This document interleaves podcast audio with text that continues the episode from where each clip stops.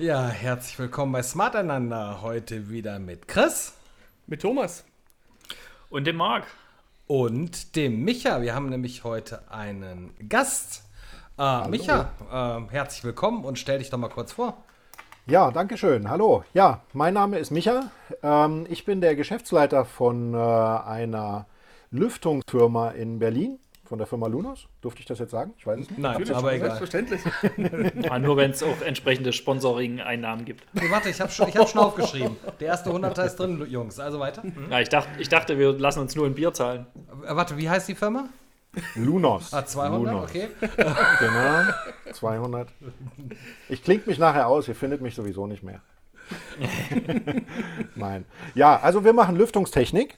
Und äh, dazu wollen wir heute so ein kleines bisschen was sagen und so ein bisschen mal, äh, was kann man damit machen, was hat das mit Smart Home zu tun, wie funktioniert das Ganze und äh, vielleicht auch so ein kleines bisschen von dem einen oder anderen die ersten Erfahrungen. Ne? Ja, sehr cool. Das ist auch so unser Themenschwerpunkt heute von der heutigen, heute, heutigen Folge von Smart Einander. Und dann würde ich sagen, wir gehen da direkt mal zum Newsblock über. Was gibt's denn Neues, Jungs? Puh, war Ja. ganz schön dünn die letzten zwei Wochen, ne? Also so richtig viel ist im Smart Home nicht passiert. Ja, Ostern. War Ostern, Ostern, ne? Ostern, ja. Aber das Ich dachte, Osterruhe hätten sie abgesagt. Im Smart Home scheint es durchgesetzt worden zu sein. Nee. Ja, ähm, Aber- gibt da tatsächlich, äh, wie gesagt, nicht so arg viel. Äh, Eve, hat man schon das letzte Mal gesprochen. Ich glaube, das letzte Mal hatten wir über das, Die ähm, Wetterstation Aqua. die jetzt- Wetterstation gesprochen. Ja, und Aqua. Nee, die, ja, Wetterstation. Und- heute, heute ist Aqua das aktuelle. Nein, wir hatten auch Genau. letztes Mal Aqua für Smart Garden. Jungs. Nein, ja, wir hatten das kurz angerissen, aber in den News hieß es ja, letztens, das meinte ich. dass die Wetterstation inzwischen äh, Thread unterstützt. Achso, ich dachte den Themenblock. Oh, Entschuldigung. Entschuldigung, passt. Genau, und jetzt ähm, kam einfach diese Woche irgendwann noch, ähm, dass jetzt auch ähm, dieses Eve Aqua, was man wahrscheinlich dann, wie der Marc sagt, ähm, beim Smart Garden schon besprochen hatten, das äh, wurde auch per, per Firmware-Update threadfähig. Das ist ähm, clever gemacht von, von Eve. Die haben da offensichtlich mit, mit Weitsicht ähm, Hardware gebaut und können das jetzt ähm, easy per Software-Update ausrollen. Das ist natürlich äh, sehr cool eigentlich. Also Eve und ähm, Nanoleaf sind halt offensichtlich die großen Thread, ähm, ja, die großen Thread-Treiber, so wie Philips das für äh, Zigbee war damals. Scheint es mir so, als wären die das im, im Thread-Bereich. Gut, muss aber auch sein, weil äh, ich glaube, aktuell bei äh, Eve gucken Android-User in die Röhre, oder? Tja, ich glaube so, ich glaube schon, die machen, die machen so ähm, äh, HomeKit only oder Apple only, Genau. ich weiß nicht genau. Ja. Und das wird sich ja mit Thread dann wahrscheinlich dann erledigen. Tja, was gibt's für, was gibt's denn außerhalb von, von dem HomePod für, für Thread Border Router? Ja, aber da kommt sicherlich jetzt einiges. Und ja, ich denke gut, mal, die Möglichkeit besteht zumindest. ich ja. könnte mir vorstellen, dass Smart Things ebenfalls äh, äh, Thread äh, unterstützen wird, weil ich habe nämlich äh, irgendwann in einem Hardware-Forum gelesen, dass nämlich der V3-Router auch einen Bluetooth-Chip äh, an Bord hat auf der Hardware, der aktuell nicht genutzt wird. Ja, das macht natürlich auf jeden Fall Sinn, äh, aus Perspektive von einer Smart Home Zentrale sich da auch an Thread irgendwie zu beteiligen. Ich höre da schon wieder die Bierflasche irgendwo. Bei mir aus nicht. Gewesen sein. Bei mir nicht mal. War bestimmt der Micha von welcher Firma nochmal? Nochmal sage ich es nicht.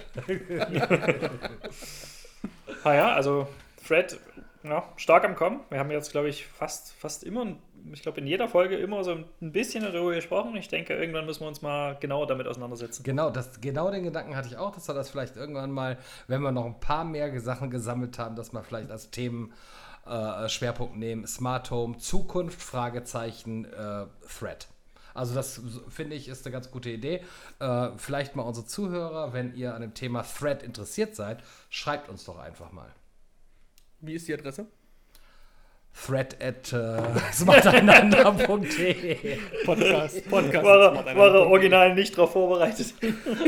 War original jetzt mal ganz kurz ein Gag eingebaut, aber egal. Was haben wir sonst noch Neues? Ähm, ja, LG stellt die smarte ähm, Phone-Produktion ein. Also LG hat sich entschlossen, dass das äh, Smartphone-Umfeld zu hart ist oder zu umkämpft ist. Und gerade, ja gut, ich meine, im, im gleichen Land haben wir Samsung als äh, großen Mitbewerber und LG will sich eben halt dann lieber auf andere Sachen konzentrieren, unter anderem eben halt auch auf Smart Home weiter. Von daher, also LG, mhm. der nächste Hersteller, der aus dem Smartphone-Karussell ausscheidet. Und wenn man sich so den Markt äh, insgesamt ähm, äh, beobachtet, dann wird man feststellen, dass, ähm, dass immer mehr chinesische äh, Hersteller auf den Markt äh, kommen, die man eben halt von denen viele von euch noch gar nicht gehört haben oder viele von uns allen. Äh, aber eben halt dadurch, dass eben halt China Mobile alleine, keine Ahnung, hunderte Millionen von äh, Subscribern hat, eben halt die eine relativ große eine Marktpenetration weltweit haben. Und da muss man mal schauen, was da in Zukunft passiert. Ob Smartphone neben Apple und Samsung vielleicht ein rein chinesisches Thema in Zukunft wird. Da kann man gespannt sein. Das ist krasse News. Wirklich. LG das ah. einstellt, hätte ich Schade eigentlich, weil die haben eigentlich ganz coole Modelle, eigentlich, muss man ganz ehrlich sagen. Ich fürchte, dass Sony der nächste ist. Ne? Also ähm, auch wenn die Geräte sind wirklich spitzenmäßig gut. Also die neuen ähm, Xperia sind wirklich klasse. Und die haben ja mit dem Xperia Professional zum ersten Mal sogar ein Gerät rausgebracht, was einen HDMI-Input äh, äh, hat, um eben halt zum Beispiel das Telefon für eine Kamera als Monitor einzusetzen. Aber ich fürchte, die sind die nächsten. Also da kann man, da, es können auch Wetten abgeschlossen werden. Krass. Gibt es eigentlich irgendwelche erstaunlichen News darüber, dass diese äh, Displays jetzt faltbar und knickbar sind. Das war doch irgendwie, wann war das, zu welcher Messe der letzte Schrei, aber so richtig Neuigkeiten habe ich da gar nicht außer, gesehen.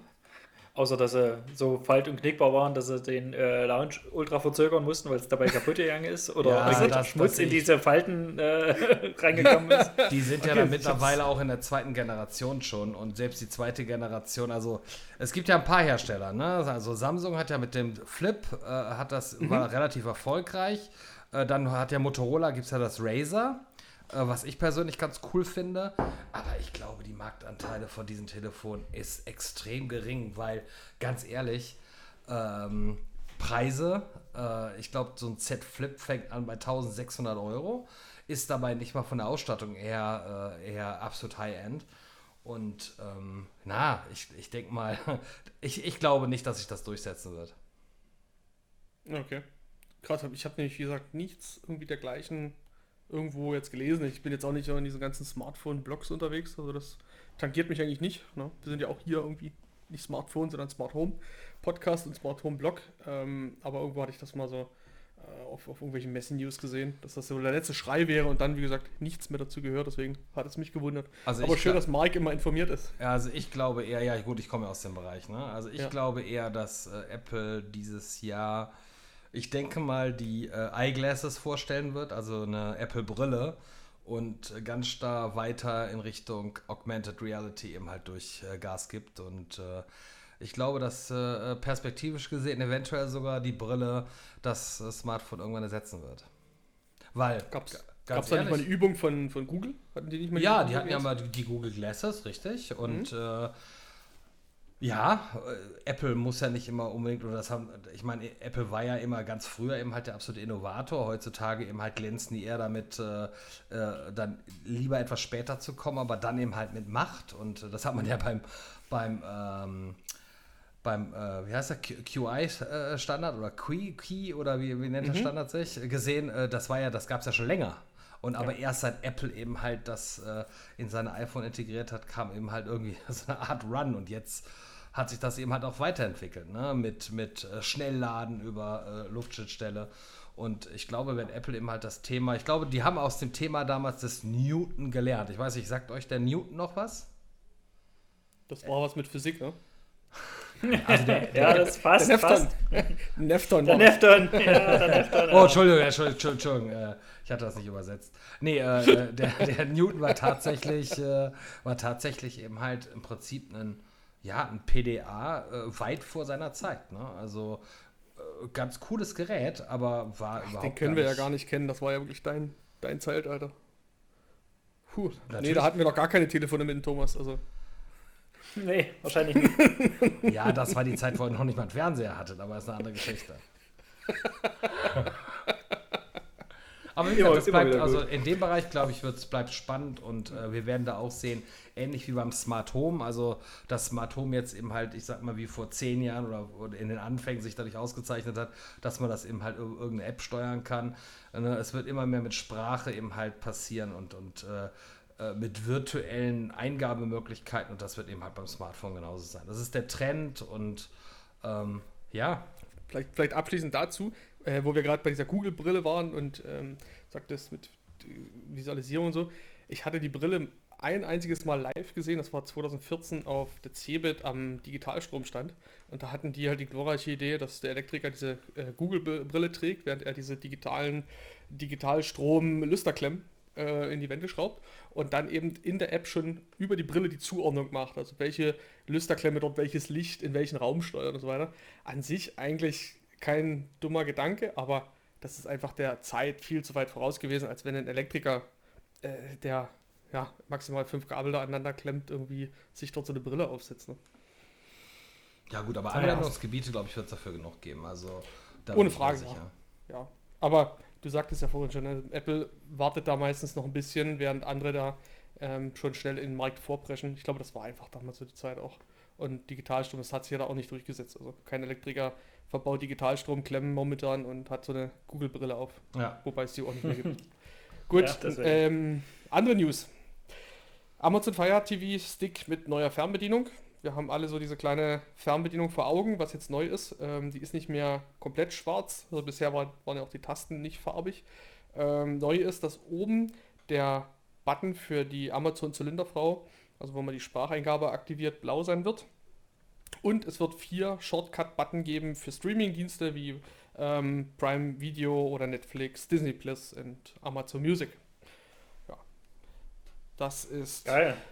Mega. Die Fernbedienung, die Fernbedienung, die die Leute nicht so interessiert, die, die Leute, die die Fernbedienung, oder die Fernbedienung, die die Leute viel mehr interessiert, ist diese ganz schreckliche Apple TV Fernbedienung.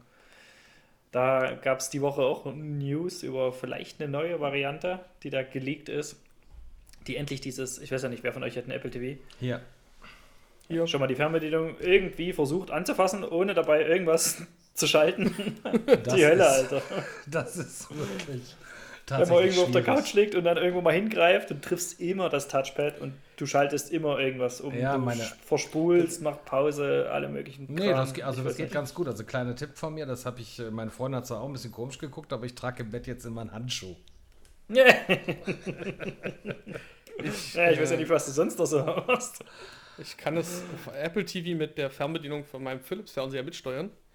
Ähm, ja, aber was mir da halt aufgefallen ist, die Tage, was mega nervig ist, ist die App, über die wir letztens sprachen, nämlich die Sky Ticket App auf dem Apple TV. Man kommt aus dieser App nicht mehr raus. Nicht mehr mit der Zurückfunktion. Also wer das ja, programmiert du hat, halt den anderen Knopf. oh. den hast du nicht auf deiner Fernbedienung. genau so ist es. Aber wer das programmiert hat, hat geschlagen, ey.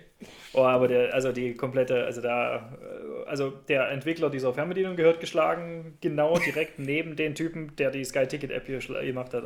Alle abwatschen, alle, von vorne bis hinten. Na gut, die Idee ist ja Jungs, nicht schlecht äh, gewesen, so ein Touchpad da eben halt zu integrieren. Ja, eigentlich das ist ganz cool, aber es war eben halt. Äh, nee, gar nicht. Nee, also ich habe schon. Ich habe schon auf die, auf die Unterseite der Fernbedienung, die, die nicht touchsensibel ist, habe ich so einen Sticker drauf geklebt, damit ich beim Hinfassen ähm, den Sticker erfüllen kann und sehen kann, okay, das ist die Seite, die safe ist anzufassen. Also du meinst, du hast schon Kreiselbewegungen auf der Rückseite öfter gemacht mit deinem Daumen? nee, ja, die Rückseite, ah, die Rückseite geht schon, die ist Alu, das merkt man, aber das vorne, ob das jetzt da unten bist oder auf der Touchfläche da oben, das kriegst du nicht mit.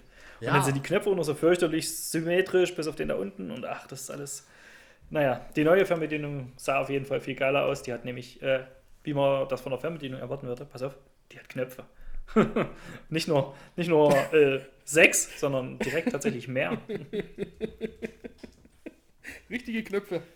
Ja, ja, so richtig. Und ich glaube, die haben auch tatsächlich das komplette Touch, das Pad, komplette Touchpad oben eingestampft. Ähm, das erinnert so ein bisschen die Fernbedienung an so einen iPod ich weiß nicht, das müsste so die Marktzeit wieder sein, ähm, so die ersten iPods, die so ein, so ein Clickwheel hatten, so ein rundes. Krass. Oder ist das schon zu neu für dich, Marc? Ich habe dir gar nicht zugehört, möchte ganz ehrlich sagen. ja. Weil ich versuche gerade ein Bild online zu finden von der neuen, ob es da schon irgendwie ein Bild von der äh, oder ein Sketch oder sowas von der Fernbedienung gibt. Also, aber du kannst es gerne mal wiederholen. Weil ich schätze mal, es war aufgrund, weil der Chris so komisch wie ein Pferd gewiehert hat. Es war eine Beleidigung. Aber also versuch mal bitte. Es war ein schöner Diss. Lassen wir es einfach so stehen. Nee, du, wiederhol doch mal so. Das, das, das muss gleich wie, zurückspulen. Es, wie, es, es, ging wie immer um dein Alter, Marc. Was ist mit meinem Alter? Ähm, du meinst über ich meine Erfahrung? Ja, genau, deine Erfahrung. Ich habe gesagt, die, die, ähm, die, die, hat so ein Clickwheel, so ein rundes, wie, so, wie der erste iPod. Das müsstest du doch auch bestimmt kennen. Klar, kein äh, iPod. Du kennst den ersten iPod nicht? Ja, nee, da war ich noch. Da durfte ich sowas nicht haben. Du hast einen, iPod nie, einen ersten iPod nie in der Hand gehabt? Ja, in der Hand gehabt schon. Ja, siehst du, besessen habe ich den damals nicht. Ja, ich habe auch keinen besessen. okay. Ja, okay. nee, aber auf jeden Fall, ähm, ich kann dir gern äh, ein, ein Foto der Family oder ein, so ein, ja, ich weiß nicht, geleaktes, äh, sketchy Bild zeigen. Sehr gerne meinen Slack äh, senden, bitte. Ja, mache ich dir gern. ähm, in der Zeit kann Chris mal seinen neuen äh, Staubsauger vorstellen, ja. Ja. Nicht, also, nee, nicht mein neuer, aber die Firma Dyson, das ist die Firma, die immer so total futuristische neue Produkte hat, die alle aussehen wie total abgespaced und auch die Preise haben, als wären sie aus Weltraummaterial. Ähm, wird es den neuen Dyson V15 Detect geben. Das ist ein Akkustaubsauger, also ein Handstaubsauger, ähm, der eine Lasertechnologie drin hat. Und da fragt man sich, wozu Lasertechnologie? In Robotern ist das klar. Damit der lasert den Staub weg. Richtig. der lasert 15.000 Mal pro Sekunde den angesaugten Dreck und äh, erkennt dadurch Pollen und andere ähm, super krassen Sachen, Pollen, Staub, Allergene und so weiter und passt daraufhin die Saugkraft an. Ich bin mega gespannt, ob die Firma Lunus das in ihren Anlagen auch schon drin hat. Wow. Das ist auf jeden Fall mal eine gute Idee, oder? ich nehme es mal mit. Also ich muss ganz ehrlich sagen, wenn ich an Dyson-Produkte denke, dann muss ich immer wieder sagen, ich bin immer fasziniert, wenn ich diesen Föhn sehe von Dyson. Kennt ihr den? Ja, den musste ich meiner Frau oh, also was? Freundin 300, zu, zu Weihnachten schicken. 300 Euro oder so? Mehr, glaube ja. ich, oder? Äh, ja. Hast du so einen Dyson-Föhn zu Hause? Ja, ich habe den damals für meine Frau gekauft. Ah, ich glaube, der hat gesagt, Und dann, dann sagte sie, naja, nicht den Föhn meinte ich, ich meinte diesen Lockenstab. Ich so, danke. Aber ich glaube, ich glaub, der Chris, du, der hat ihn mit Bitcoin bezahlt, glaube ich. ah, easy. oh, ich habe ich hab die Woche wieder vorgerechnet gekriegt, was mein Grill jetzt wert ist. Alter, Alter. Ist das schon für, Gold? Ja, damals waren es knapp 900 Euro. Wir haben, wir haben uns wirklich mit Sebastian die Transaktion nochmal angeschaut und er hat live den Bitcoin-Rechner aufgemacht und äh, äh es waren 900 Euro damals am 20. August letzten Jahres, also nicht mal ein Jahr her, waren es 900 Euro wert. Und heute, den Tag, heute sind es wahrscheinlich schon wieder mehr, den, den Tag, das war vor der Woche, waren es 4837 irgendwas. Ja, geil. Hätte ich mir viermal den Grill gekauft. Ne? Weil, weil du halt auch nicht auf mich hörst. Dass ich habe gesagt, Ende des Jahres, Chris. Ja. Warte ab. Weißt du, nee, da realisiert er seine Verluste. Aber das ist ja Bullshit, das so zu sehen, sorry. Wie soll ich es denn sonst sehen? Nee, ganz einfach, weil eben halt zu dem Zeitpunkt wolltest du den Grill haben. Ob du jetzt 900 Euro bezahlt ist hättest ja. oder eben halt das äh, äquivalente Bitcoin und wieder, du hättest ja wieder 900 Euro äh, auch äh, einzahlen können auf dein Bitcoin-Wallet. Äh, Von daher ist, äh, ist, es ja vollkommen ewig zu dem Zeitpunkt. ich ärgere mich. Rät's ihm nur schön, passt schon. Ja, ich ärgere mich auch nur in dem Moment, wenn ihr mich disst. Ansonsten ist mir das eigentlich völlig egal eigentlich. Das ist nur der Typ aus Stuttgart.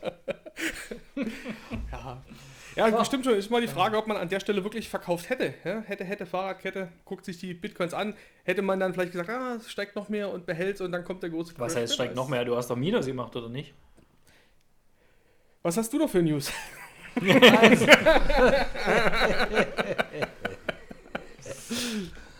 Ja, also um das Thema abzuschließen, ganz ehrlich, sowas fürs Kryptowährung, da muss man einfach, das ist wie Spielgeld. Ne? Das muss man einfach liegen Richtig. lassen. Wenn man das Geld nicht übrig hat, äh, sollte man nur Geld investieren, was man wirklich übrig hat und nicht irgendwie sein, sein Monatsgehalt mhm. investieren, mhm. wenn es knapp ist und so weiter. Egal. Ja. Ähm, Weiser Marke Hashtag No Financial Advice.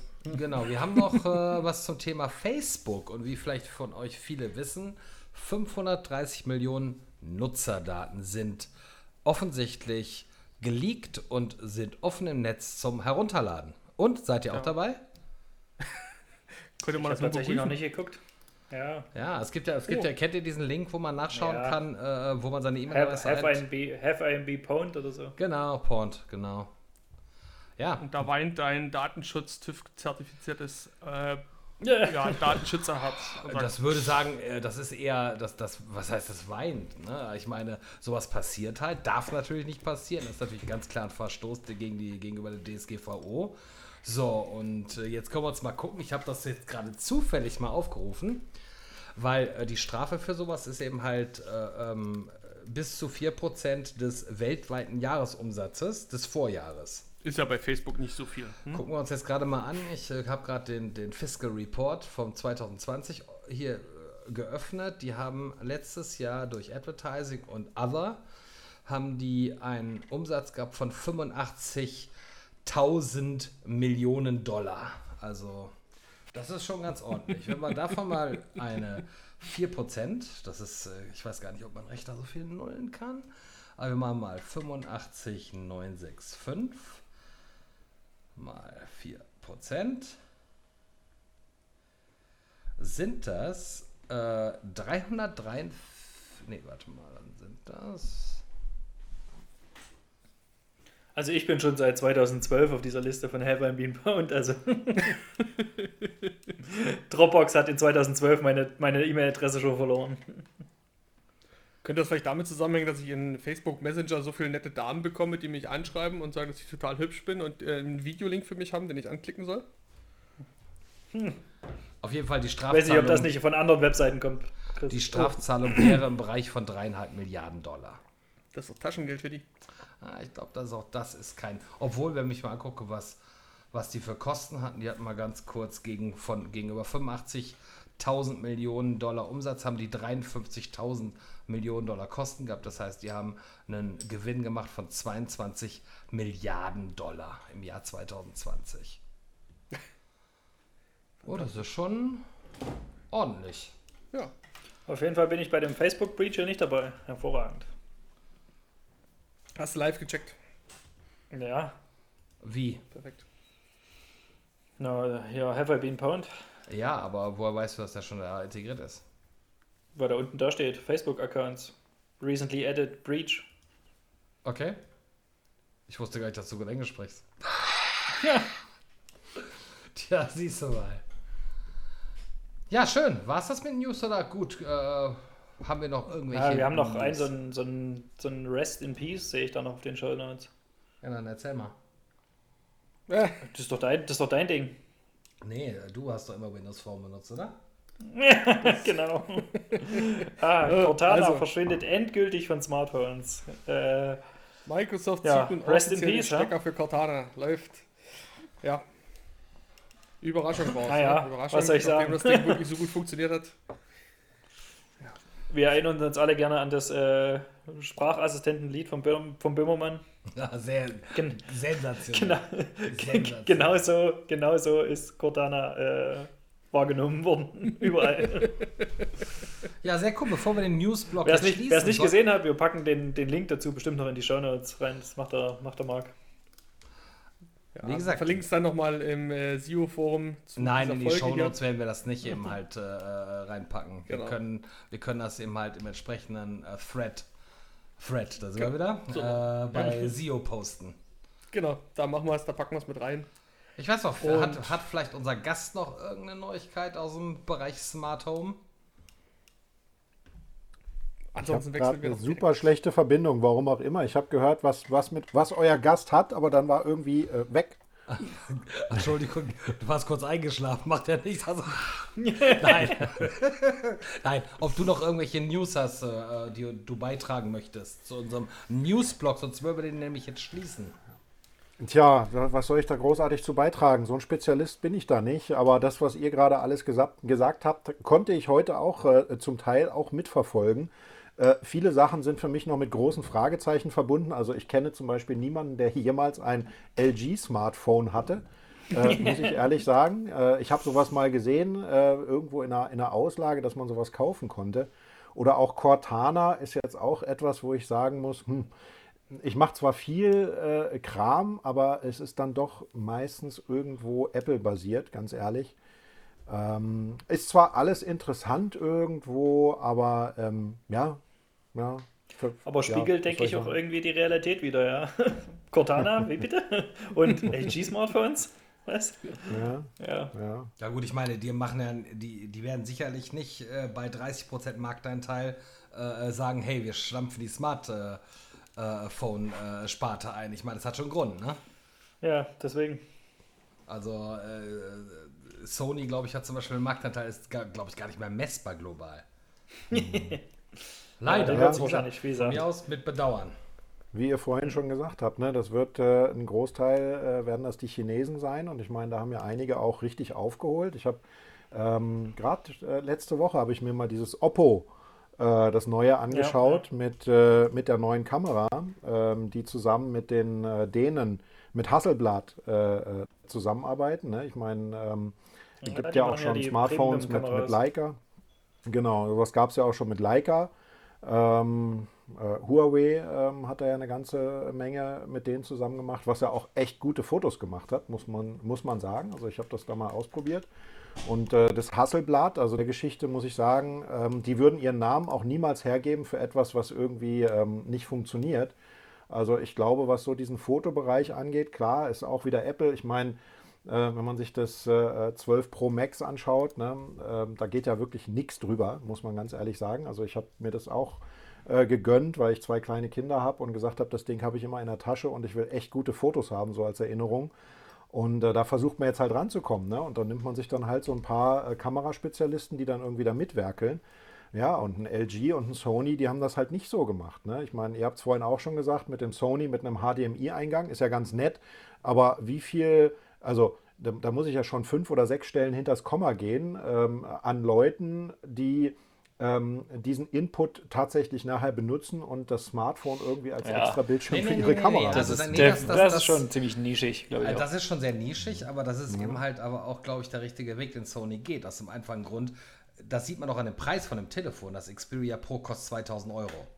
Und der Grund ist einfach, wenn ich aktuell zum Beispiel live irgendwo mit einer digitalen SLR oder mit einer, ne, also mit einer vernünftigen Kamera oder mit einer Red oder weiß Gott was, live 4K streamen möchte, zum Beispiel mit 120, also über 5G-Netzwerk, wie kann ich das machen?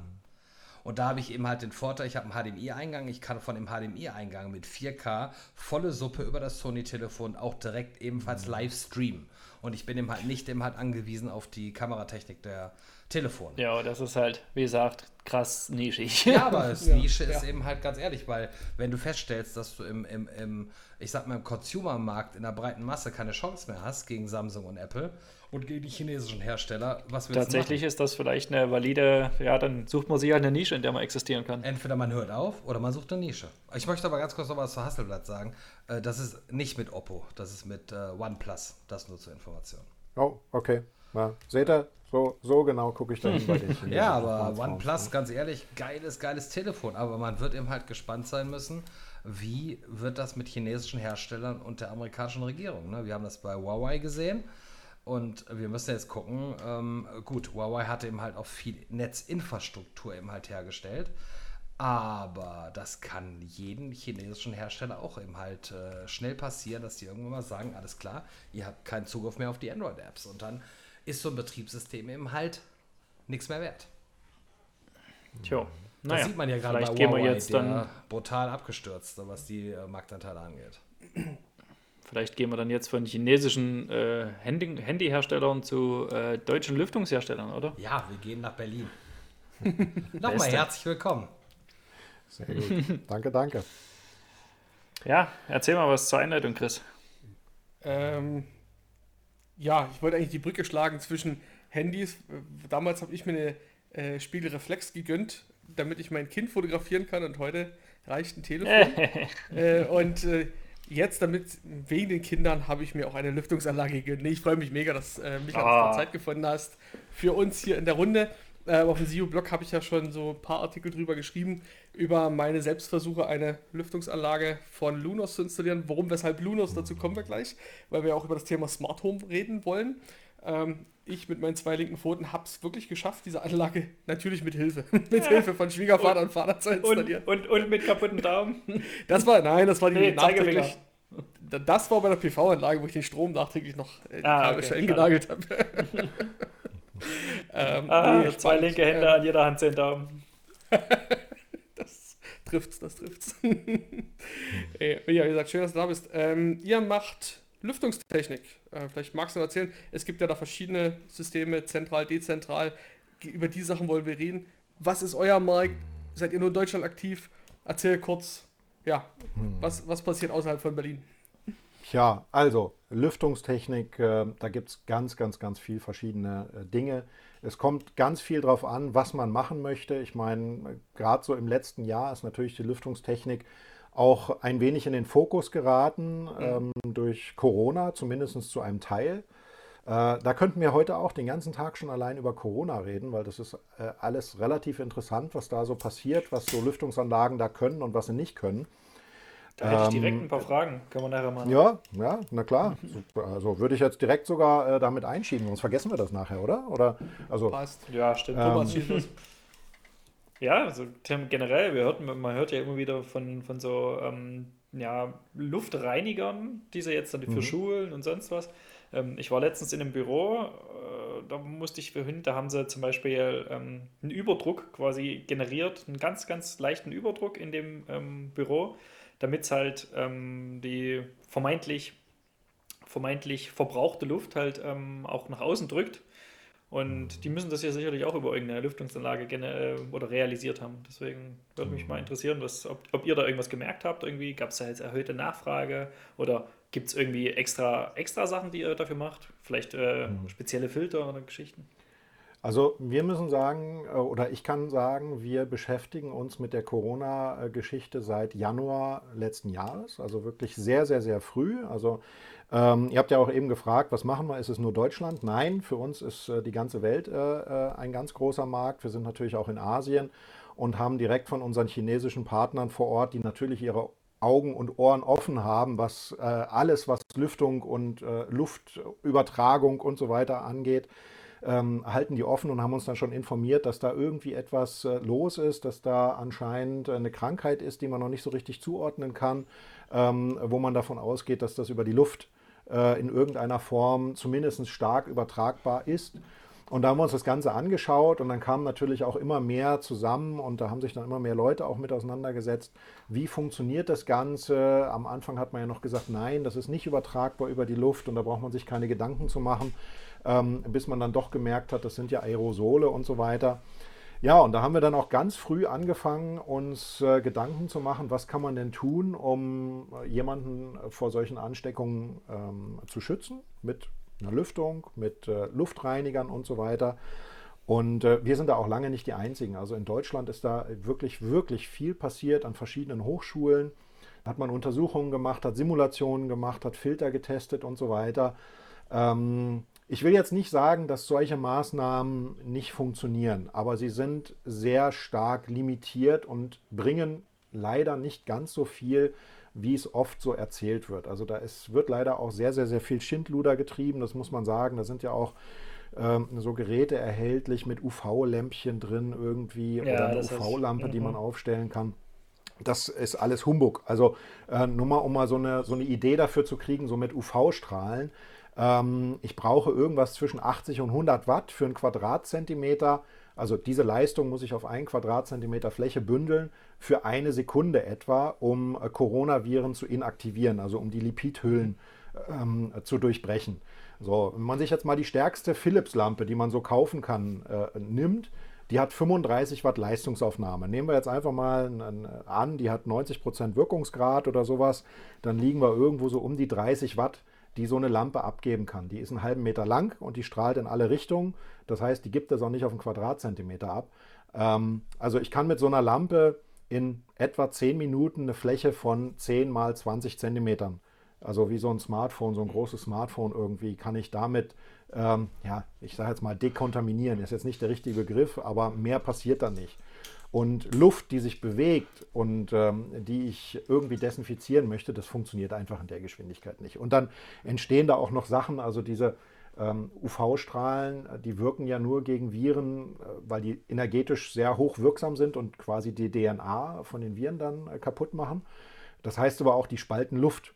Also es entsteht zum Beispiel Ozon, das riecht man dann auch. Also das riecht dann halt so säuerlich. Das kennt wirklich jeder auch, diesen Geruch, auch so aus Elektrogeräten ist, äh, zum Beispiel. Klingt alles, klingt alles nicht so gut. Naja, das ist halt leider, das, ja, es funktioniert nicht ganz so gut. Und auch mit, mit Filtern. Also ich sage jetzt einfach mal, wir stellen uns jetzt mal einen Filter vor, der 100% aller Viren aus der Luft herausfiltert. Alles. Da geht nichts weiter durch. Ähm, mhm. Ich habe jetzt eine Person, die sitzt im Raum und die atmet. Ähm, selbst wenn man wenig atmet, wenn man jetzt mal das Lungenvolumen nimmt und einen durchschnittlichen Menschen, der einfach im Sitzen da in seinem Büro sitzt, der atmet verdammt viel Luft aus. Also das ist so, dass die Aerosole, wenn er denn Aerosole ausatmet, da gibt es halt auch große Unterschiede. Es gibt den einen, der atmet viele aus, es gibt dann wieder jemanden, der atmet ganz wenige aus und ähm, auch wie, die Virenlast ist unterschiedlich, also ähm, wo jetzt diese Aerosole gebildet werden und wo die Virenlast dann hoch ist, also wie viel dann in diesem Schleim oder in, den, in der Feuchtigkeit drin sitzt. Also da, da kann man nur so Annahmen treffen und auch Annahmen treffen, wo man sich irgendwo infiziert. Also nehmen wir mal so diese wie sie, wie sie jetzt genannt wird, diese Wildvariante von äh, Corona. Ähm, da man, konnte man nachweisen über sehr komplizierte Verfahren, so Genetik und so weiter, ähm, dass man zwischen 100 und 1000 Virenpartikel benötigt, um sich zu infizieren. Also abhängig vom Immunsystem und so weiter, wie alt man ist, wie gut der Körper damit umgeht. Aber irgendwo zwischen 100 und 1000, teilweise auch bis 5000 ging das, infiziert man sich.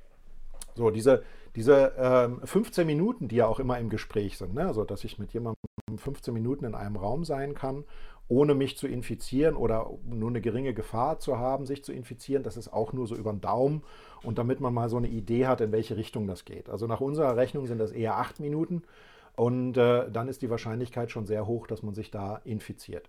Gehen wir wieder zurück zu diesen Filtern. Wir nehmen mal einen Filter, der, der 100 Prozent ähm, äh, der Partikel, die der ansaugt, ähm, herausfiltert, dann bräuchte ich, wenn wir jetzt mal so eine Schulklasse als Beispiel nehmen, bräuchte ich in jeder Raumecke, also nehmen wir einen viereckigen Raum mit vier Ecken, in jeder Raumecke einen von diesen Luftfiltern unten und einen von diesen Luftfiltern oben, also ähm, insgesamt acht Geräte im Raum, die einige tausend Kubikmeter pro Stunde Luft bewegen. Also einige tausend Kubikmeter, das ist richtig viel. Und der Chris, mhm. der weiß das, weil das Gerät, was bei ihm in dem ganzen Haus eingebaut ist, das kann in der höchsten Lüftungsstufe 120 Kubikmeter bewegen. Das ist nämlich genug dann, Luft. Dann, dann zieht es doch schon langsam, oder?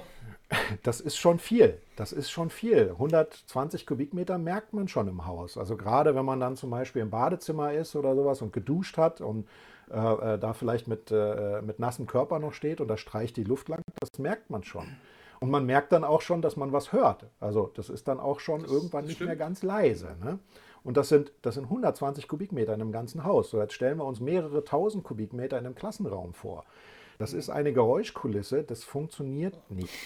Und nur mit dieser großen Luftmenge äh, habe ich überhaupt irgendwie einen Effekt, äh, wo ich Viren aus der Luft herausnehme, wo ich, ich sag mal, einen prozentualen Effekt sehe, ähm, wo ich mich weniger wahrscheinlich anstecke, wenn ich da in diesem Raum drin bin. Ansonsten passiert das hinter dem Komma. Also, so. long story short, diese ganzen Diskussionen über so Luftreiniger, die dann so einen so einen Klassenraum haben, ist eigentlich, äh, eigentlich Quatsch. Also ich empfehle, das Geld für andere Sachen auszugeben, zum Beispiel für ein chinesisches Smartphone oder so. Da hat man auf jeden Fall. das da hat man auf jeden Fall. Im Munde eines äh, Lüftungsherstellers ist, das sind ja. sehr wahr, wo, äh, wahre Worte. Ja. Und, und ja, mit, aber doch, mit Luftfiltern. Äh, interessant, das zu hören, ja. Und mit Luftfiltern in einer Lüftungsanlage äh, da, da hat es noch mehr auf sich. So, jetzt gucken wir mal, es gibt ja von der Regierung, ich meine, das Programm ist jetzt gerade die Tage irgendwie ein bisschen überarbeitet worden, aber es gab im letzten Jahr ein Programm, 500 Millionen Euro Fördergelder für bessere Filter in Lüftungsanlagen, zum Beispiel in Schulen, mhm. in Einkaufszentren und so weiter. Ne? Da konnte man sich bewerben und dann bessere Filter einbauen. So, jetzt nehmen wir mal einen Filter von einem Hersteller, der auch 100% der Viren entfernt. Also dieser Filter funktioniert richtig toll. So eine Lüftungsanlage, was macht die? Die bringt Luft von außen ins Haus rein, vielleicht über Wärmetauscher, vielleicht auch nicht, und bringt Luft aus dem Haus heraus. So, die Luft, die ich von draußen ansauge, die ist glücklicherweise noch nicht so virenbelastet, dass ich mich damit anstecke. Außer es steht jemand draußen vor meiner Luftansaugung und hustet da rein. Also wir können davon ausgehen, dass die Luft draußen nicht virenbelastet ist. Also setze ich da einen tollen Filter ein. Was bringt er mir? Gar nichts. Ähm, Jetzt baue ich den Filter auf die andere Seite, also da, wo ich die Luft wieder nach draußen puste. Ja, dieser Filter filtert dann alle meine Viren, die ich ausgeatmet habe, aus der Luft heraus, sodass sie nicht nach draußen gehen. Was bringt ja, mir das? Ich verstehe schon, wo das hinläuft. Gar nicht. Ne? Also diese, diese ganze Filterproblematik oder Filterdiskussion, ja, der Filter an sich, der kann vielleicht so Aerosole und Viren herausfiltern, aber was bringt es mir? Ne? In der frischen Luft von außen, also dann, dann müsste ich ja auch einen Filter ja, vor, auf das Fenster machen. Um, ne? Eigentlich nur Umluft. Richtig, richtig. Das funktioniert nur bei Umluft, aber dann auch nur in großen, großen, großen Mengen. Also das ist kein Filter, der mal eben so 20 mal 20 Zentimeter groß ist, sondern der muss schon viel, viel, viel größer sein und der kostet auch richtig, richtig mhm. Geld. Und das ist alles etwas, was einfach nicht so funktioniert, nicht so einfach funktioniert, wie man sich das Ganze vorstellt und schon gar nicht zu irgendeinem Preis, den, den irgendjemand für irgendwelche Schulklassen bezahlen kann. Also das ist vielleicht mal ein Modellprojekt, wo man sowas machen kann oder irgendwelche Eltern dann sagen, komm, da meine, sind meine Kinder in der Klasse, dann kaufen wir mal so ein Ding und wir tun uns da zusammen oder so. Aber das ist halt leider etwas, ähm, ja, Ne? Lüftungstechnik, ähm, jetzt haben wir so ein bisschen mal die, diesen Exkurs gemacht ne, zu Corona. Also mhm. äh, Lüftungstechnik ist, ist halt nicht Corona und äh, mhm. ähm, Lunos und wir konzentrieren uns da auch gar nicht drauf. Also nicht nur wir konzentrieren uns mhm. da nicht drauf, sondern wir machen in diese Richtung gar nichts. Wir beraten, ja, wir beraten auch viel. Ich wollte sagen, aber ihr habt ähm, das schon, schon auch auf dem Schirm gehabt, wie du gesagt hast. Also dass genau. da äh, up to date sein und Bescheid wissen ist schon, schon wichtig. Mhm. Genau, genau, dass man da auch also, was, was machen kann und einfach schauen kann und was geht. Es gibt dann ja auch Busse und Bahnen und öffentlichen Nahverkehr und sowas, wo man einfach auch was tun muss. Das ist dann halt auch wieder anders. Da, da kann man sowas machen, da kann man auch hohe Luftwechselraten zum Beispiel realisieren in so einem Zug. Da sind große Lüftungsanlagen auf dem Dach, sowas funktioniert dann auch. Mhm. Und äh, das haben wir uns natürlich auch mit angeschaut und haben da auch ähm, ja, unsere Erfahrung mit einfließen lassen und äh, wie das Ganze dann so umgesetzt wurde, das sehen wir ja auch mit den, mit den Masken und so weiter. Also da hat man viel mehr, halt diesen guten Filter sich selber vor die Nase zu setzen, als den irgendwo ähm, äh, vor einen Ventilator äh, zu packen und da Umluft zu generieren. Mhm. Ja, und wir konzentrieren uns eigentlich darauf, nämlich das, was bei dem Chris passiert. Ähm, nehmen wir mal die, ne, die, Situation vor Corona oder hoffentlich nach Corona, wo wir uns also über Viren in der Luft jetzt nicht solche Gedanken machen müssen. Da sind halt auch noch andere Sachen in der Luft drin. Ähm, Feuchtigkeit an Stelle 1, also äh, mhm. äh, Schimmel, der, was da entstehen kann. Ne? Also wenn ich zu viel Feuchtigkeit habe oder die sich dann irgendwo niederschlägt, dann kann es irgendwo schimmeln. Und in neuen Gebäuden, die sind einfach so dicht, ne? da hat sich jemand schön gedacht, ähm, machen wir unsere Gebäude in, in Europa und in Deutschland energieeffizienter. Und was machen wir? Wir machen die erstmal luftdicht. So, das ist mhm. nämlich das Einfachste. Also ich kann um, um ein altes Gebäude, also nehmen wir mal so, so einen 50er-Jahre-Bau irgendwie, und um den jetzt energieeffizienter zu machen, also weniger Heizenergie zu verbrauchen, kann ich da eine Frischhaltefolie drum wickeln, bildlich gesagt. Und ich spare 50 Prozent meiner Heizkosten. Einfach nur, weil der Wind ja. nicht mehr durchpfeift. So. Und das hat man heute bis, bis ins Extreme getrieben. Das heißt, wenn ich ein neues Haus baue, da geht quasi keine Luft mehr rein und keine Luft mehr raus. Mhm. Also das sind äh, ganz, ganz, ganz wenige Kubikmeter. Und allein durch das normale Wohnen, also wenn ich da drin bin und meine Feuchtigkeit abgebe durch Schwitzen, ähm, durch die Pflanzen, die ich da vielleicht drin habe, durch Handtuchtrocknen nach dem Duschen und so weiter. Die Feuchtigkeit geht schon nicht mehr von alleine raus und wenn ich da nichts mhm. mehr mache, dann kann es ganz schnell anfangen zu schimmeln. So, deswegen ist die Feuchtigkeit wichtig. CO2 natürlich, wir atmen aus und wir müssen CO2 nach draußen bringen. Also das merkt man halt auch, wenn man ähm, ja, zum Beispiel im Wohnzimmer sitzt, dann mit einer Person jetzt nicht unbedingt, aber wenn man zu zweit ist oder mit mehreren Leuten, dann merkt man schon, dass die Luft irgendwann stickig wird, ne, dass sowas halt nicht passiert. Oder auch Schadstoffe. Gut, das mit den mehreren Leuten, das gibt es ja jetzt auch schon eine Weile nicht mehr. Ja, genau. Im Moment kriegt man das nicht so mit, ja, deswegen Familie, dann ne? hoffentlich nach aber, Corona. Aber ich, ich, kann das unterstreichen, das sind wirklich die Punkte, warum ich mir dann Gedanken gemacht habe über eine, eine Lüftungsanlage.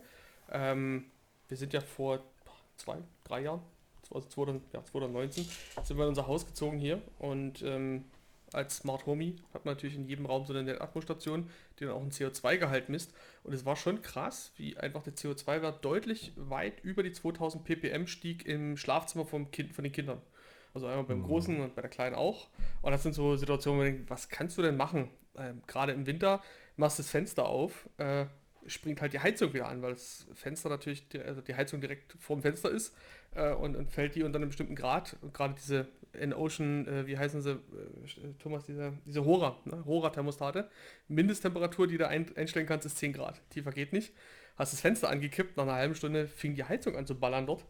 Ähm, und das war so ein Zwiespalt. Wie kriegst du es jetzt hin, dass, dass die Kinderzimmer halt irgendwie ein gutes, ja, ein gutes Raumklima halt haben? Ne?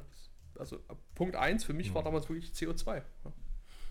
Ja, ja, oder Gerüche, ne? da gibt es also verschiedene Sachen, so im Keller, so, so einen muffigen Keller, da kann man was ganz einfach gegen machen, dass man diese, äh, also die, dieser Muffgeruch, ne, den kennt ja jeder irgendwie in einem, in einem ollen Keller. Mhm. Oh ja, ähm, der Kellergeruch. Ähm, das ist halt einfach auch Feuchtigkeit, Das ist einfach nur Feuchtigkeit, die sich abgesetzt hat an verschiedenen Sachen. Das ist, das ist dann meistens halt irgendwie ein Stoff, ne? wenn ich da unten was, was liegen habe, was hängen habe oder ein, ein, ein, Karton, so Papier. Und mhm. da ist dann Schimmel drauf gewachsen, sind Bakterien drauf gewachsen und das riecht man dann. Und ähm, das kann ich wirklich in den Griff bekommen. Und wenn ich das von Anfang an mache, also es gar nicht dazu kommen lasse, dass, dass es da ähm, zu diesen Problemen kommt, dann, dann habe ich einen Keller, der riecht halt so wie ein normales Wohnzimmer zum Beispiel. Da gibt es dann auch Sensoren dafür, das nennt sich dann VOC-Sensor, also mit dem man dann Gerüche zum Beispiel auch direkt detektieren kann. Ähm, also da gibt es ganz, ganz, ganz viele Spielereien ähm, bis hin zu ja, Radonsensoren. Das ist, so ein radioaktives Gas, was äh, in manchen Regionen, so Thüringen, Sachsen ist da äh, teilweise sehr betroffen, so, so Schiefergase sind das, ähm, dass sowas detektiert werden kann. natürlich, solche Sensoren sind dann immer sinnvoll, wenn man so wenig wie wie, wie, wie möglich lüften möchte. Also ich kann natürlich da ein Lüftungsgerät einbauen, ne? das ist ja beim Chris mhm. auch. Ich kann das manuell auf, eine, auf einen Volumenstrom einstellen, ich kann das laufen lassen. Das funktioniert auch. Also dann habe ich immer einen, einen hohen Volumenstrom, aber wenn ich auch da noch optimieren möchte, dann nehme ich halt verschiedene Sensoren und dann halt die Sensoren, die mir wichtig sind. Geht es mir jetzt um Geruch, geht es mir um CO2, geht es mir um mhm. Feuchtigkeit oder eine Kombination daraus und das kann man dann halt alles schön zusammen äh, schließen und dann äh, läuft das Lüftungssystem. So muss man sich das vorstellen. Es läuft dann nicht hoch, wenn es notwendig ist, sondern es läuft runter, wenn es nicht mehr notwendig ist. Hoch läuft es automatisch, aber es wird runter geregelt, wenn ich es nicht mehr brauche. So funktionieren die Sensoren eigentlich. Das ist halt auch so, das ist in der so ein Missverständnis. Die, ne? ich, die ich jetzt die letzten zwei Wochen gemacht habe. Also am Anfang hatte ich das Ding ja wirklich auf Stufe 6 von 8 durchweglaufen. Ähm, was ich dann wieder, deswegen äh, im, Smalltalk am Anfang, bevor wir auf Record gedrückt haben, ähm, das Thema Filter, äh, der ist mir dann relativ schnell vollgelaufen, der mhm. Filter. Und Punkt Filter war auch ein ganz, ein ganz, mir was ganz Wichtiges, weil unser Großer, der ist jetzt sieben und der hat jetzt seit, äh, also wo wir hergezogen sind, hat sich dann sehr stark eine Pollenallergie ausgebildet bei ihm. Und ähm, ja, das, klar, was, was du im Frühjahr, wenn die ersten warmen Tage sind und äh, das Zimmer ist aufgeheizt, das macht man, man, man kippt das Fenster an äh, und der Sohn hustet sich richtig ein ab nebenan. Das tut einem Vater dann doch in, in der Seele weh. Und da hatte ich dann damals angefangen mit Luftreinigern. Das hat auch ganz gut funktioniert am Anfang. Ich dachte, du hättest die Tür zugemacht als erstes. Thomas, ich, ich bin Vater. ja, also, nee, also mit, mit Luftreiniger hat es am Anfang ganz gut funktioniert, aber trotzdem ähm, sobald wir das Fenster ein bisschen ankippen oder ähm, in anderen Räumen am tagsüber, wie bei zum Beispiel Terrassentür aufsteht, ne, dann äh, zieht die Luft von außen auch wieder rein, ungefiltert. Deswegen hatte ich dann mir Gedanken gemacht über so eine ähm, Lüftungsanlage. Und dann kommt man ja schnell an die Punkte, ja, was, was braucht man? A, kann man es überhaupt nachrüsten in einem Haus oder ist es eher was für Neubau? Und dann steht man vor der Entscheidung, zentral oder dezentral. Ja. Ähm, du sagtest vorhin eingangs, wie gesagt, im Smalltalk, bevor wir hier online gegangen sind und auf Record gedrückt haben, ihr macht äh, mehr den Bereich dezentrale Anlagen. Genau. Genau, also vielleicht ähm, kurz, vielleicht, vielleicht mhm. sagt man kurz ein bisschen was, was ist. Also, vielleicht sind die, sind die Worte nicht, nicht allen geläufig und wie die genau. sich dann in Lüftungsanlagen irgendwie äh, auswirken. Genau, also da äh, bei dieser, das ist ja dann die Art des Lüftungsgerätes. Äh, so mhm. etwas soll das aussagen, zentral und dezentral. Wobei auch das wieder nicht ganz richtig ist und da gibt es auch noch Unterschiede. Also unter dezentral versteht man eigentlich äh, so in der, in der Branche, in der Lüftungstechnik, ähm, dass das Geräte sind für einen einzelnen Raum oder für mehrere mhm. einzelne Räume.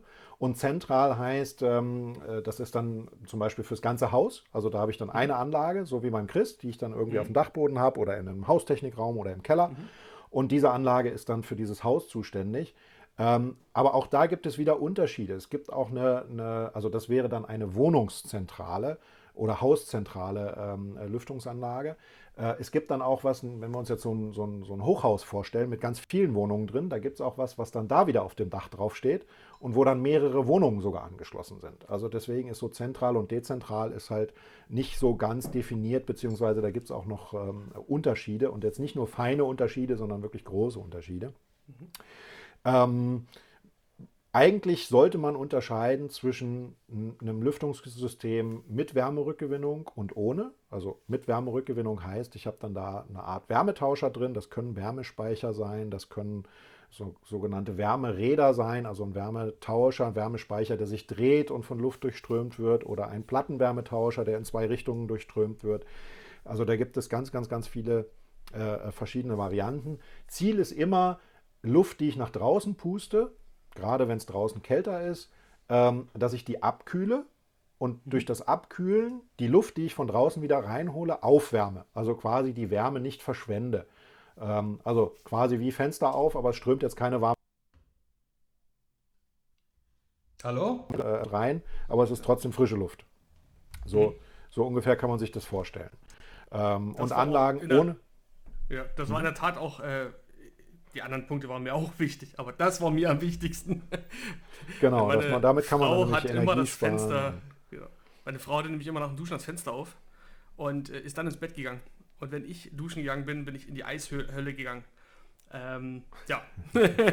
genau, sowas, das war so ein Thema, wo ich sage, ich brauche. Genau, ich, ich, deswegen brauchte ich irgendwas, um die Feuchtigkeit aus dem Bad abzusaugen, ohne dass jedes Mal das Fenster aufgemacht wird. Genau. Es ist ja auch irgendwie schade, ne? man wärmt die Luft auf durch Heizung und logischerweise also das Duschwasser gibt ja Energie ab, die, das warme Wasser. Und dann machst du das Fenster auf und alles strömt einfach raus. Die ganze, ganze Energie ja. zum Fenster raus. Ja. Und das ist verdammt viel. Also da verschätzt man sich ganz schön, wenn man so ein Fenster auf Kipp macht ähm, und wenn man so über Fenster lüftet, äh, was da an Energie rausgeht und wie viel Euros das tatsächlich sind, die so am Ende des Tages da nach draußen strömen. Ne? Und mit einer Wärmerückgewinnung, wenn man da, wenn wir jetzt mal so eine Zahl nennen, 90 äh, Prozent Wärmerückgewinnung, das ist jetzt zwar nicht ganz 90 Prozent der Energie, die nach draußen geht, weil da, da, steckt noch viel mehr Energie drin in Feuchtigkeit und so weiter. Also schon relativ komplex, was da noch passiert. Aber ganz grob kann man schon sagen, 90 Prozent der, der, ähm, der, der Energie, die ich sonst verlieren würde, die kommt irgendwie wieder zurück. Und das ist halt schon ganz schön viel. Also einfach auch in Euros gerechnet. Und ähm, das ist einfach auch das, was sich lohnt und das, was heutzutage auch tatsächlich am, am aller, allermeisten eingesetzt wird. Also die anderen Lüftungssysteme, das wäre halt was ohne Wärmerückgewinnung. Das ist also ein Lüfter, kennt man meistens aus dem Hotel zum Beispiel, ne, wenn man da reingeht ähm, und äh, ins Badezimmer reingeht, macht das Licht an, dann fängt da irgendwas an, äh, laut mhm. äh, vor sich hin zu surren. Das ist dann halt so ein Ablüfter ohne Wärmerückgewinnung. Mhm. Äh, kann man machen, ist aber meistens etwas, das, das würde ich jetzt im Einfamilienhaus nicht machen. Also ähm, das mehr, die Mehrinvestition, die man hat bei Wärmerückgewinnung, die holt man sich über sehr kurze Zeit, also es sind schon einige Jahre, aber meistens so fünf, sechs, sieben Jahre, das muss man einfach mal ausrechnen dann, ähm, holt man sich die Mehrinvestitionskosten wieder rein und danach verdient man, wenn man so will, damit sogar Geld und man tut halt auch richtig was für die Umwelt. Ne? Also ähm, man selber und in der Masse das, dann natürlich auch. Ne? Das, mit dem Geld, das mit dem Geld verdienen jetzt hier, das nochmal kurz so nebenbei reingesneakt, wenn man sowas von uns kauft, dann verdient man damit Geld ab dem dritten Jahr. so ein bisschen wie eine PV-Anlage. Ist aber auch förderfähig. Ja. Lüftungsanlagen mit Wärmerückgewinnung sind bei der KfW förderfähig. Genau, ähm, genau. Du brauchst aber einen überbezahlten Energieberater, der dir das Ganze plant. Und der muss für dich den Antrag einreichen.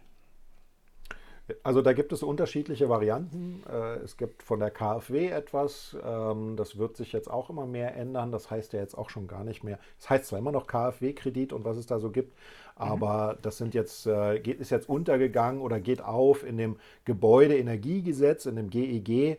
Ähm, das wird auch ganz interessant, weil man hier versucht, äh, so verschiedene Förderprogramme unter einen Hut zu bringen, ähm, dass man jetzt nicht für sich gucken muss, was muss ich jetzt beantragen, wann muss ich es beantragen, wie funktioniert das und habe ich jetzt das Maximum rausgeholt, sondern man beantragt sozusagen einmal eine Förderung dann kriegt man einen Bescheid, ob ich diese Förderung überhaupt in Anspruch nehmen kann oder nicht. Und dann mhm. steht damit drin, welche Art sollen das jetzt sein? Soll das jetzt ein KfW-Kredit sein? Soll das jetzt ein Zuschuss sein? Ist das jetzt vielleicht irgendwas von der BAFA in Kombination mit meiner Wärmepumpe zum Beispiel, sowas, was mhm. es im letzten Jahr auch gab. Da konnte ich, wenn ich eine Wärmepumpe habe, mir eine Lüftungsanlage, die mit der Wärmepumpe dann zusammen funktioniert, also über Smart mhm. Home zum Beispiel, dass die also mhm. miteinander kommunizieren ähm, konnte ich mir meine Lüftungsanlage auch zu bis zu 40 Prozent der Investitionskosten fördern lassen. Also das gab es da auch zum Beispiel, also noch viel interessanter als bei KfW, wo ich dann so ein zwar auch ein, ein schönes Darlehen kriege und vielleicht auch Fördergeldzuschüsse, also nicht zurückzahlbare äh, Zuschüsse. Aber bei dieser BAFA, das war schon äh, sehr einmalig, muss man sagen, was es da bis, ähm, äh, bis letztes Jahr gab. Und da gibt es also verschiedenste Möglichkeiten. Über welche Summen reden wir denn hier so?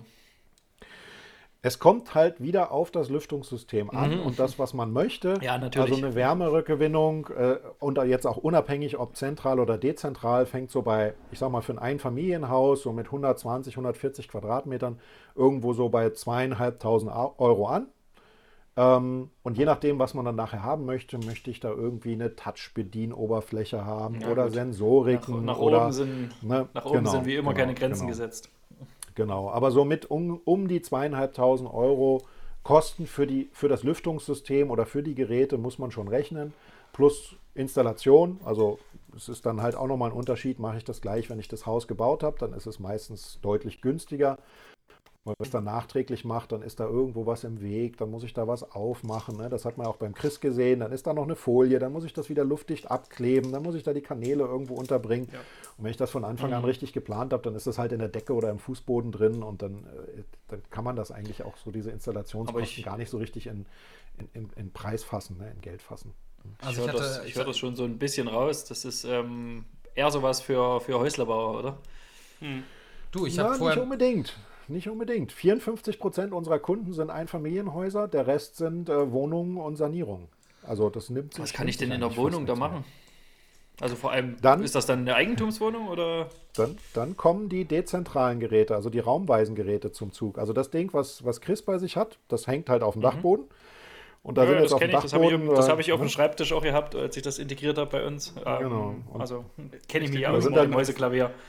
Da sind die Ventile im Dach und, und Luftleitung da oben verlegt. Und wenn ich dann jetzt in der Wohnung bin, also auch in der Mietwohnung, Mhm. natürlich, ich kann jetzt nicht als Mieter da einfach ein Loch in die Wand reinbohren und dann das Lüftungsgerät darum ging's reinbauen. Das muss ich halt schon, das muss ich halt schon mit dem, mit dem äh, Vermieter zusammen machen, aber meistens ist das auch kein größeres Problem. Das heißt, da wird dann tatsächlich ähm, in eine Außenwand ein Loch reingemacht in irgendeiner Form. Das heißt jetzt nicht, dass ich da einen Schweizer Käse draus mache oder sowas, sondern das kann ich auch von außen schön verstecken. Und dann kann ich sogar einzelne Räume mir rauspicken. Also ich kann dann sagen, hier im Kinderzimmer, da mein Kind ist Allergiker zum Beispiel. Entschuldigung. Und dann baue ich mir da mein Lüftungsgerät mit einem Pollenfilter ein. Das funktioniert. Ich muss gar Ich nicht glaub- die ganze glaub, Wohnung äh, damit ausstatten. Ich glaube, ich habe so ein Ding im Bad, fällt mir auf. Das kann sein, Thomas, ja. Und- Aber schon, schon immer mein- über der Dusche ist so ein, so ein Ablufting, was immer an ist. Ja. Das kann ich auch nicht ausmachen. Das, äh, ja. Ja.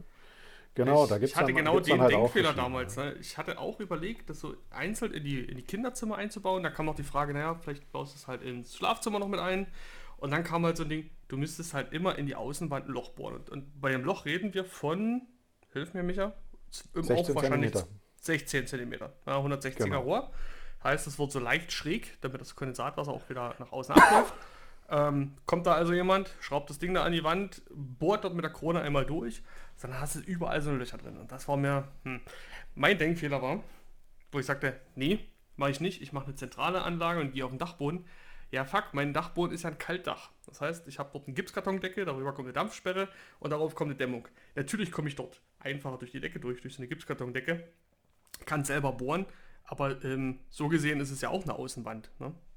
Und ähm, das war, äh, das war eigentlich so ein bisschen mein Denkfehler und auch so ein bisschen die Leichtigkeit, mit der ich da rangegangen bin. Ach, ist ja nur auf dem Dachboden. Aber ich bin natürlich aus dem Wohnraum, dem warmen Wohnraum, bin ich ja hoch ähm, auf ein kaltes Dach, wo auch Außentemperaturen, also auch Minusgrade herrschen. Ich glaube, das ist, was man ein bisschen unterschätzt, wo man äh, denkt, so eine Lüftungsanlage ist ja nur Luft. Ähm, da haben wir ein bisschen in Physik nicht aufgepasst. Ne? Luft, verschiedene Temperaturen, bildet halt Kondensat. Ne? Und ich glaube, das ist eine Gefahr, die man da ein bisschen unterschätzt, wenn man so als Laie einfach loslegt und versucht, das zu installieren. Und da bin ich auch Gerade wenn man so ein Laie ist wie du.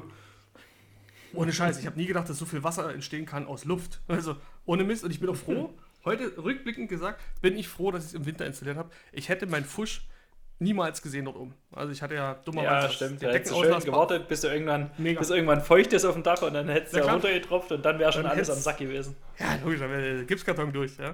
Also ich hatte, äh, wie gesagt, Deckenauslass falsch eingebaut und habe ihn nicht richtig abgedichtet. Und an der Stelle ist äh, Luft durchgepfiffen.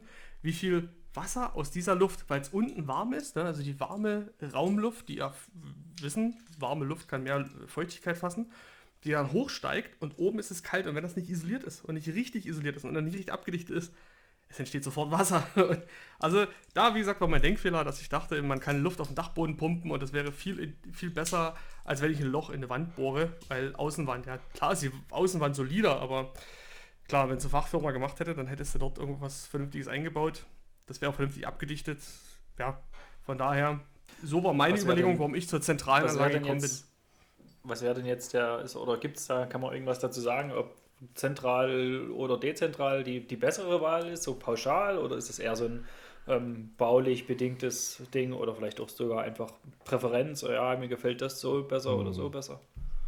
Also viele verschiedene Sachen. Also man kann jetzt tatsächlich nicht sagen, das ist jetzt äh, pauschal besser oder dies ist besser.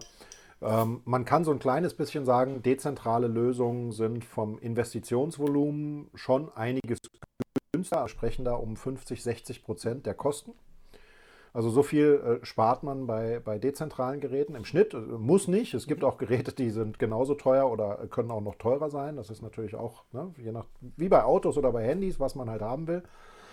Ähm, aber ansonsten muss man sich das genau anschauen. Das heißt, wenn ich ein, ein, ein Gebäude habe mit viel Außenflächen, wo ich das einfach installieren kann, ähm, bieten sich halt dezentrale Lösungen an. Wenn ich jetzt ein Gebäude habe mit äh, riesengroßen, vielleicht bodentiefen Fenstern, ne, so Vorhangfassaden oder sowas, also äh, so Aluminiumkonstruktion, was also modern ist, ne, mit, mit zweieinhalb Meter hohen Fenstern drin, und ich habe da vielleicht gar keinen Platz, da irgendwie nach außen zu gehen, dann muss ich schon ganz eine, eine ganz andere Lösung nehmen. Da, da, bleibt mir vielleicht gar nichts anderes übrig als eine, eine zentrale Anlage. Oder ähm, es spricht auch nichts dagegen, beides zu benutzen. Also das ist mhm. auch so eine Spezialität, wo wir uns darauf konzentrieren, mehrere Arten von Lüftung so zueinander kombinieren, dass ich nachher die perfekte Lösung habe. Also auch der Lunomat, so heißt das Gerät, was beim Chris eingebaut ist, das kann ich auch wieder kombinieren mit äh, äh dezentralen, also raumweisen Geräten.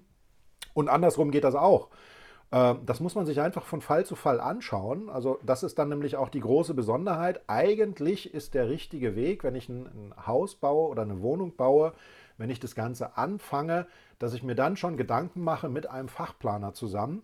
Ähm, was mache ich? Wie mache ich das? Also, dass ich jetzt gar nicht hingehe und sage, ich möchte hier mein, meine Kinder sind Allergiker oder ich möchte dies oder ich möchte das, sondern dass man sich das von vornherein genau überlegt, was soll dieses Haus können, was soll diese Wohnung können und dann plane ich das von Anfang an und dann sucht man sich schon in dieser Phase das dafür passende Lüftungssystem raus, wie auch immer das aussieht, und setzt das dann halt um.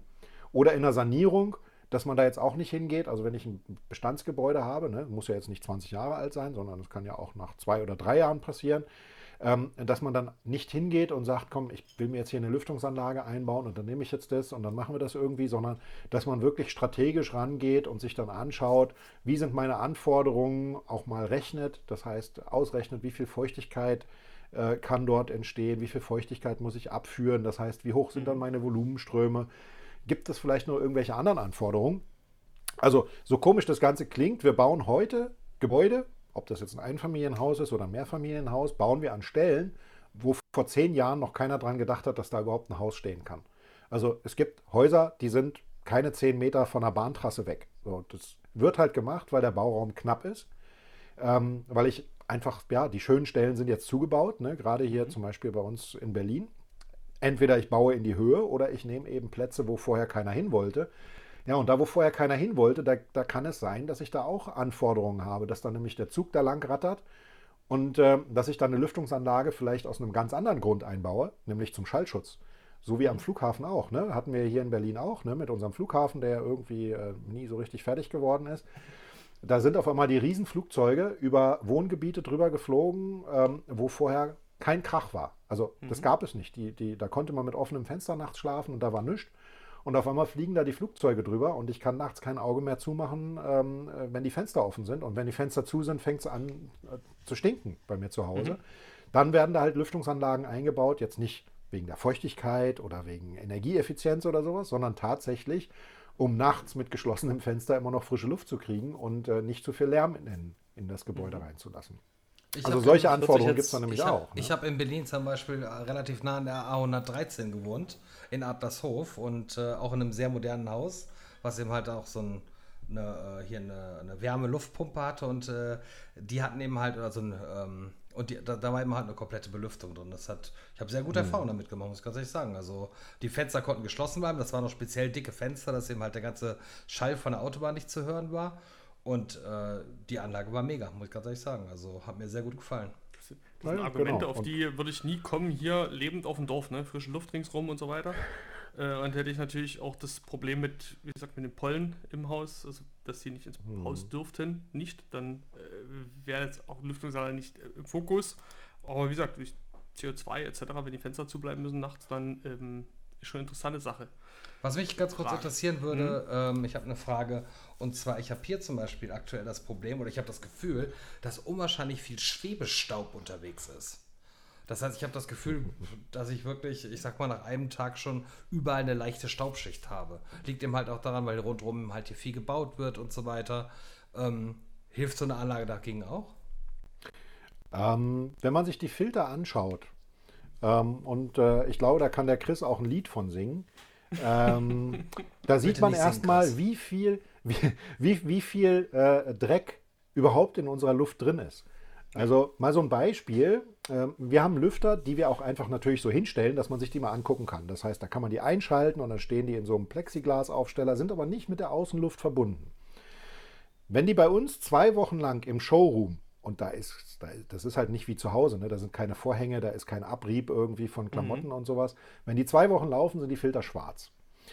Ähm, das sind kleine, mikroskopisch kleine Rußpartikel, die in der Luft drin sind von den Autoabgasen und die dann mit rausgefiltert werden, die aber auch in der Luft da sind, die ich auch einatme, die sich überall niederschlagen. Und das ist natürlich auch mit dem Staub, ähm, den man zu Hause produziert. Ich meine, jeder kennt das, Staubsaugen. Ne? Was ist nachher in dem Staubsauger drin? Klar, das sind auch mal Krümel oder sowas, aber das meiste ist irgendwie so ein grauer, ja, irgendwas. Mhm.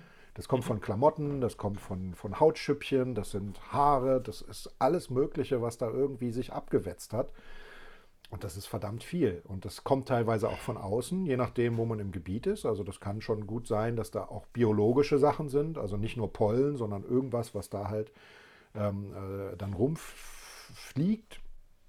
Ja, und eine Lüftungsanlage, natürlich, wenn ich von draußen die Luft reinhole, also ich kriege dann schon weniger von draußen rein. Also wir haben hier in Berlin zum Beispiel sogar einige Straßen, da hat das Bauamt festgelegt, ich darf da nur eine Wohnung bauen, wenn die Luft nicht mehr an der Straßenseite, also in den Häuserschluchten, äh, sozusagen angesaugt wird. Also ich darf die Fenster nicht aufmachen, weil die Luft da mhm. zu schlecht ist. Und ich darf mit einer Lüftungsanlage nicht in der, in der Häuserschlucht die Luft ansaugen, sondern ich muss die von oben vom Dach nehmen. Mhm. Weil man sagt, da sind so viele Autos und, und Schadstoffe, das funktioniert anders nicht. Da muss ich die Luft von woanders herholen. Und wenn die natürlich von außen gefiltert ist, dann bringt mir das schon äh, eine ganze Menge. Ähm, und da bringt es auch wieder was, wenn ich nämlich diese Schwebstoffe drin habe. Natürlich, ich kann die auch ohne Filter nach draußen pusten. Aber ähm, dann sieht man mal in dem Filter, der, der an der Stelle ist, wo ich die Luft nach draußen puste, wie viel Dreck das ist. Also ähm, ja, beim Chris ist das so, der, der sollte spätestens alle drei Monate die Filter ja, reinigen oder sogar wechseln. Teilweise sogar öfter. Und äh, mhm. äh, da ist verdammt viel Staub drin. Also das ist jetzt nicht, dass man das, sagt, das der man könnte oder so. Und, und, äh, also es gibt ja im Lunomaten, also das heißt dieses Zentralgerät, ähm, wo ich einmal die Luft von außen ansauge. Dort habe ich einen Filter drin.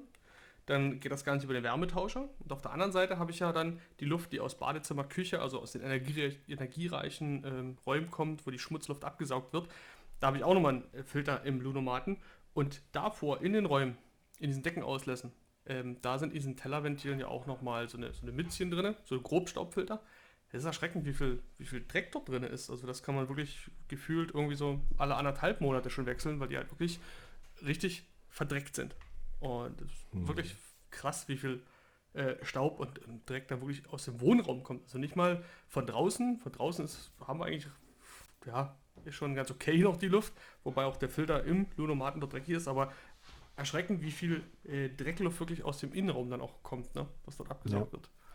Also von innen kommt viel, viel, viel mehr Dreck. Also wir haben so Geräte, ähm, die wechseln alle ja, 70, 80 Sekunden sowas, wechseln die die Richtung. Das heißt, die pusten mal nach draußen und pusten dann nach drinnen. Also es sind immer, die arbeiten so paarweise. Ein Gerät pustet dann halt nach draußen, eins nach drinnen. Muss jetzt nicht in einem Raum sein. Diese, diese dezentralen so Geräte, die dann in die, in die Hauswand eingebaut werden. Richtig, richtig, mhm. genau. Und da ist dann ein Filter drin, der wird halt in beide Richtungen durchströmt. Ne? Einmal nach draußen und dann wieder nach drinnen und immer abwechselnd, 24 Stunden lang. So, wenn man sich da nach drei Monaten den Filter anguckt, der ist von innen grau und von außen wie aus der Packung rausgenommen. Also man kann den dann drehen und kann sich das Ganze anschauen. Da sieht man mal, dass von draußen gar kein Dreck sozusagen, also kein sichtbarer mhm. Dreck äh, äh, gekommen ist, aber von drinnen das Ding schon so flusig ist, dass man den eigentlich nur noch mit dem Handschuh anfassen will.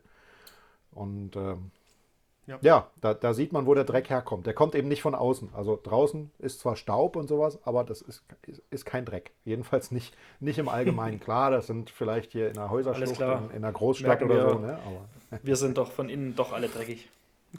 wir, wir, wir, wir sind dreckiger als, genau. Ja. Das, das, ist wirklich erschreckend. Aber das vorhin mit dem, mit dem, ähm, mit dem, was du ähm, sagtest, mit gescheit planen und Volumenströme und so. Das ja. hört sich ja doch irgendwie alles ein bisschen da nach äh, weniger, weniger so nach dem, dem an, wie es Chris eigentlich gemacht hat. Chris ist nämlich eigentlich nicht naja, so der Typ, ganz, der alles also, vernünftig plant.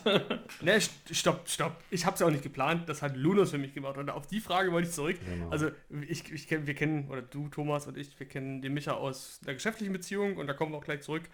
Wir kennen äh, über die Homi natürlich auch äh, Lunos, weil Homi kann Lunos Lüftungsanlagen steuern. Das war auch der Grund, warum für mich außer Frage stand, welches es oder welcher Hersteller es wird.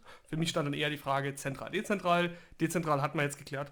Ähm, war für mich jetzt nicht die Lösung. Ich wollte da keine Löcher in die Wand bohren. Aber Gleich ich glaube, dezentrale, dezentrale, hm? aber dezentrale könnten wir auch im Home nicht steuern, oder? also doch, ich glaube, doch. wir haben doch, also die ähm, Anlagen werden über den Schalter gesteuert und in den Schalter kommt man, also die Zuhörer müssen sich jetzt vorstellen, ähm, die Steuerung erfolgt über einen Schalter, als wenn ich einen Wandschalter hätte und die, diese smarte Steuerung erfolgt dann über eine Art Unterputzmodul, die sehen aus wie vom Fibaro oder Not-On, wie man das kennt, und die werden an diesen Schalter angeschlossen, die dann ein, ein Ocean-Modul drauf haben. Und es ist dann völlig egal, ob ich ein dezentrales Gerät habe oder eine zentrale Lüftung. Ja, aber ähm, was ist das? Was ist das dann für ein. Was, ach, okay, dieses Ding. Dieses über dieses Uni-Modul. Uni ja, ja. Genau. genau. Richtig. Aber in diesem Schritt nochmal zurück. Ähm, jetzt habe ich also, ich bin jetzt Bauherr, äh, egal ob ich sanieren möchte oder Neubau. Ähm, ich habe festgestellt, okay, das Haus wird luftdicht sein. Ich habe also das Problem Feuchtigkeit, CO2 ist ein Thema, ähm, Pollen gegebenenfalls und ich will natürlich eine Wärmerückgewinnung. Ich will also nicht mehr durchs Fenster rauslüften. Ähm, wo gehe ich dann hin? Wer plant mir sowas? Darf ich dann auch zu Lunos kommen? Also man darf jederzeit zu Lunos kommen. Es ist halt die Frage, wie wir da weiterhelfen können. Also dem privaten Bauherrn, das war jetzt hier halt schon eine besondere Situation, ne, weil wir uns eben kannten mhm. und auch schon vorher äh, unsere Firmen zusammengearbeitet haben. Deswegen haben wir hier gesagt, komm, wir machen die Planung. Also wir, wir übernehmen solche Planungen. Das heißt, wir sind diejenigen, die dann tatsächlich nachher ganz im Hintergrund äh, die Lüftungsplanung gemacht haben, uns angeschaut haben, was ist da optimal. Und normalerweise arbeiten wir mit Architekten oder mit ähm, Fachplanern, also mit dem äh, Heizungsplaner, Sanitär, Lüftungsfachplaner, der da auch mit im Spiel ist beim Architekten, arbeiten wir zusammen und machen da die Zuarbeit. Das heißt, eigentlich kommen diese Leute auf uns zu und sagen hier, ich habe mit meinem Bauherrn, mit meinem äh, Kunden äh, zusammen dies und das Projekt und wir brauchen eine Lüftungsanlage. Wie kann das Ganze denn aussehen? Weil da sind so mhm. viele Fragen und das Ganze ist so komplex, ja. dass wir wirklich sagen, wir sind die Fachleute. Wir haben bei uns zehn Leute allein für Deutschland sitzen, ähm, die den ganzen Tag nichts anderes machen, als eine Lüftungsanlage nach der anderen zu planen. Und äh, wir wollen nicht, dass ein Architekt mit gefährlichem Halbwissen da irgendwie rangeht und sagt, ich kann das hier und äh, ich weiß schon, wie das funktioniert und dann kommt nachher Murks raus, sondern mhm. wir wollen dass das richtig funktioniert und deswegen machen wir das. Es gibt da auch eine Software, die kann man sich runterladen, also die kann man sich auch als Bauherr sogar runterladen. Das funktioniert, mhm. ist kostenlos und auch ohne Registrierung oder sowas kann man bei, einfach bei runterladen. Euch auf der Seite. Genau, bei mhm. uns auf der Seite und kann damit mal rumspielen und dann selber auch mal mhm. ausprobieren. Da werden dann so Fragen gestellt, wie groß ist die Küche, wie viel Schlafzimmer habe ich, wie hoch mhm. ist das Gebäude, was für eine Wärmedämmung habe ich da drauf. Also da kann man sich wirklich einfach durchklicken und dann zeigt er nachher sogar schon, äh, an, wenn man draufklickt. Da entscheidet man sich dann eigentlich nachher nur noch zwischen, nehme ich eine Lüftungsanlage mit Wärmerückgewinnung oder ohne. Das klicke ich an mhm. und dann zeigt er mir schon an, wie so eine Lüftungsanlage aussehen kann. Das ist zwar zu 90 Prozent in Ordnung, ne? das hat halt der Computer sich dann ausgedacht. Da müsste man dann von Lunos oder müsste ein Fachmann eingreifen, aber man kann schon erkennen, aha, ich brauche hier dieses Lüftungsanlage und jene und irgendwas um 60 Kubikmeter oder sind es eher 90 mhm. Kubikmeter oder noch weniger. Das zeigt einem dann schon an. Und dann weiß man schon, in welche Richtung das Ganze läuft, wie viel Energie verbrauche ich nachher, ähm, wie viel Energie spare ich ein und so weiter, dass man einfach mal so ein bisschen rumspielen kann und sich anschauen kann, was passiert da. Das geht schon. Das war auch wirklich extrem auch. faszinierend, was ihr dort geliefert habt an Informationen. Also das waren, glaube ich, 13 PDF-Seiten und dann ging das los von, ähm, wie viel Ablufträume habe ich, wie viel Zulufträume, also Abluft heißt Küche, Bad sind typische Räume, wo Luft abgesaugt wird. In Schlafräumen wird Luft eingeströmt und im Flur, das ist so ein sogenannter Überströmungsraum. Und damit die Luft überströmen kann, wurde sogar ausgerechnet, wie groß ähm, der, der Raum unter oder der, der Luftspalt unter den Türen sein muss. Das heißt, ich genau. konnte dort wirklich nachmessen, wie ist dort so viel Luft. Äh, ähm, ein befreundeter Tischler hat gesagt, nein, muss man nicht abschneiden, da kann man so Unterlegscheibchen unter die äh, Scharniere legen, muss aber gucken, ob es oben passt. Also extrem viele krasse Informationen, auch wie, wie, wie die Tellerventile, also diese Luftauslässe an der Decke dann eingestellt werden müssen, bei meiner Anlage zumindest. Ne? Das war mhm. spannend und auch dann eben richtige Diagramme, wo ich sehe, ähm, wie dann die, die ähm, ja, Energiekurve entsprechend ist, auf welcher Lüftungsstufe. Ne? Genau, wie lange das laufen das, muss. Und ich habe das anscheinend, das scheint an mir vorbeigegangen zu sein. Ich dachte, du bist da wie so ein Stümper, wie her. Guck hier, ich habe so ein Ding hingestellt gekriegt und ich baue jetzt hier mal ein paar Rohre ein. Das äh, hast du mir gar nicht erzählt, was also da alles ähm, abgefragt wurde und eingebaut wurde und gemessen und berechnet. Die, die, doch, doch. Die, also, nö, muss ich ja nicht alles erzählen. die Information hatte ich in der Tat. Ähm, von, von Planung her, wie man die Rohre verlegt, das war das große Fragezeichen dann für mich. Und da habe ich dann der Tat mein Fachwissen von ähm, einem Kumpel gebraucht, der Meister für ähm, Klimatechnik ist und Heizungssanitär. Und er sagte, hey, immer Rohre geradlinig verlegen, wenig möglich Bögen, wegen ähm, der Geräuschkulisse und auch natürlich wegen, ja, man muss halt schnell zu den einzelnen Räumen, Temperatur etc. So. Und da, Kaltdach isolieren, isolieren, isolieren. So. Und dann war halt wirklich die Frage, du stehst dort so ich, ich stehe dort oben wie so ein Laie auf dem Dachboden und muss halt irgendwie vernünftig zu den Räumen. Ähm, hab's ja auch im Sio-Blog beschrieben. Stehe dort also dann nach einem 8 Stunden Arbeitstag, nachdem ich die Anlage angebaut hatte, mit meinem ersten Bier, was auch entsprechend kalt war, weil es war, es war Dezember, glaube ich. Weil das Bier stand dort oben, es war top gekühlt und schickte auch dem Micha das erste Foto und sagte, hey, erster Arbeitsschritt erledigt. Daraufhin kommt von Micha die E-Mail, cool, sieht wirklich hübsch aus. Schau nochmal wegen der Einbaurichtung, Wasser kann nicht nach oben fließen. Ich sag, fuck was ist denn jetzt? hab natürlich das Gerät falsch rum eingebaut und hab den Kondensatablauf nach oben eingebaut. Und äh, dann ist es ja nun nicht so, dass man einfach ja, mal die Rohre so richtig ein Ablauf dann, oder? Nee, das ist dann wie bei Dyson, das ist dann alles äh, Weltraummaterial, das fliegt nach oben. ähm, ja, das ist natürlich komplett neu planen, das Ganze, weil du kannst nicht die Anlage einfach drehen, weil die vier ähm, Luftstutzen haben entsprechend einen Sinn. Das heißt, das eine ist Zuluft von, von äh, außen, die Frischluft, die angesagt wird. Das ähm, andere ist eben die Luft, die aus Badezimmer, also die Ablufträumen kommt. Dann hast du die äh, Frischluft, die in die Wohn- und Schlafräume läuft. Und dann eben die Fortluft, was nach draußen geht. So, du kannst nicht einfach die Kiste umdrehen. Das heißt, ich musste einmal komplett neu planen. Ich habe alles komplett noch einmal abgebaut. Und ähm, den Teil konnte Lunus logischerweise nicht planen, weil die nicht wussten, ähm, wie werde ich die Rohre verlegen, wie viele Meter brauche ich. Mhm.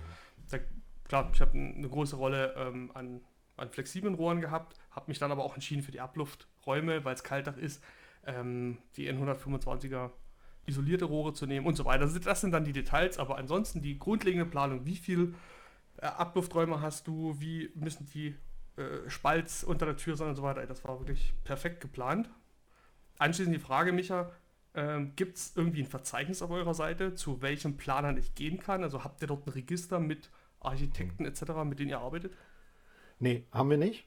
Das heißt, jeder, der bei uns anruft, ähm, den fragen wir halt äh, bestimmte Dinge, was er da vorhat. Und wir können dann direkt Empfehlungen geben, an wen er sich wenden soll.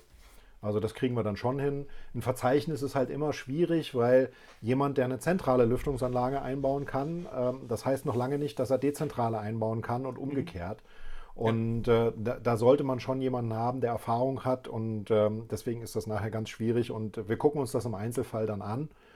Ähm, naja, wir haben auch Bereich Kollegen vor Ort. kann das jetzt der Chris machen. Genau, genau.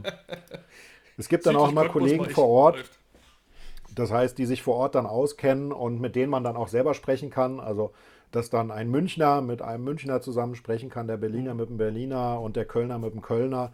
Äh, auch von Lunos, die dann also nicht hier bei uns in Berlin sitzen, sondern dann vor Ort sind und äh, die können das dann auch mal ähm, direkt eins zu eins besprechen. Also das ist auch gar kein Problem, dass man da mal vor Ort kommt und sich das auch anschaut und auch mit dem Handwerker spricht oder mit dem Planer spricht. Also das, ähm, das soll auch so ein, so ein äh, ja, nicht nur das Gefühl vermitteln, sondern das soll auch ein, ein Komplettpaket nachher sein, ne? dass das alles funktioniert und da haben wir alle was von. Ne? Also mhm. Äh, wenn wir jetzt was verkaufen, was nicht funktioniert, dann äh, ja, steht im Zweifelsfall bei Google irgendwie ein schlechter Eintrag ähm, und in der Decke tropft es. Das heißt, äh, äh, ihr seid nicht zufrieden, wir sind nicht zufrieden und deswegen ähm, ja, ja einfach dann bei uns anrufen und, die, und genau, wir Chris ruft fünfmal die Woche den Nascher, Nascher an. Das also ich oute mich jetzt wirklich als der nervigste Kunde von Lunos. ja, ich hatte wirklich so, so ein paar. Hast du ähm, Kurzwahltaste, oder?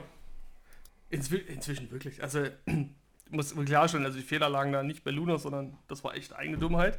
Und ich hatte das Ganze ja wirklich im Dezember installiert. Dann waren diese Weihnachts-Silvesterfeiertage dazwischen. Da hat Micha auch seinen verdienten Wohlverdienten gehabt. Und ich hatte so eine krassen Sachen dabei, wie äh, dieser besagte Schalter, wo, über den wir vorhin sprachen. Ne? Also der Lunomat hat ein Kabel, wo einmal Strom drauf geht und ein zweites Kabel zur Steuerung, wo ein Schalter angeklemmt wird. Und an den Schalter kann man auch diese N-Ocean-Steuerung anschließen. Und aus Bequemlichkeit habe ich das Ganze natürlich auf dem Dachboden bei mir, Kaltdach, installiert. Und ich sagte vorhin, ich war echt froh, dass es irgendwie Winter war. Also hätte ich das alles im Sommer mal installiert, weißt du, dann wäre das alles so Fire, Forget und das läuft und im Winter kommt der große, große Mist. Ähm, kam der Punkt, schöne Bescherung am 24.12., weil bis zum 23.12. Top-Temperaturen waren alles schön weit über die 12 Grad draußen. Und am 24. stürzen die Temperaturen weit unter 8 Grad. Und in diesem Modul, über das wir gerade sprachen, ist auch ein Temperatursensor drin, das ja normalerweise im Wohnraum verbaut ist, weil im Wohnraum steuert man die Anlage ja über dieses Kabel.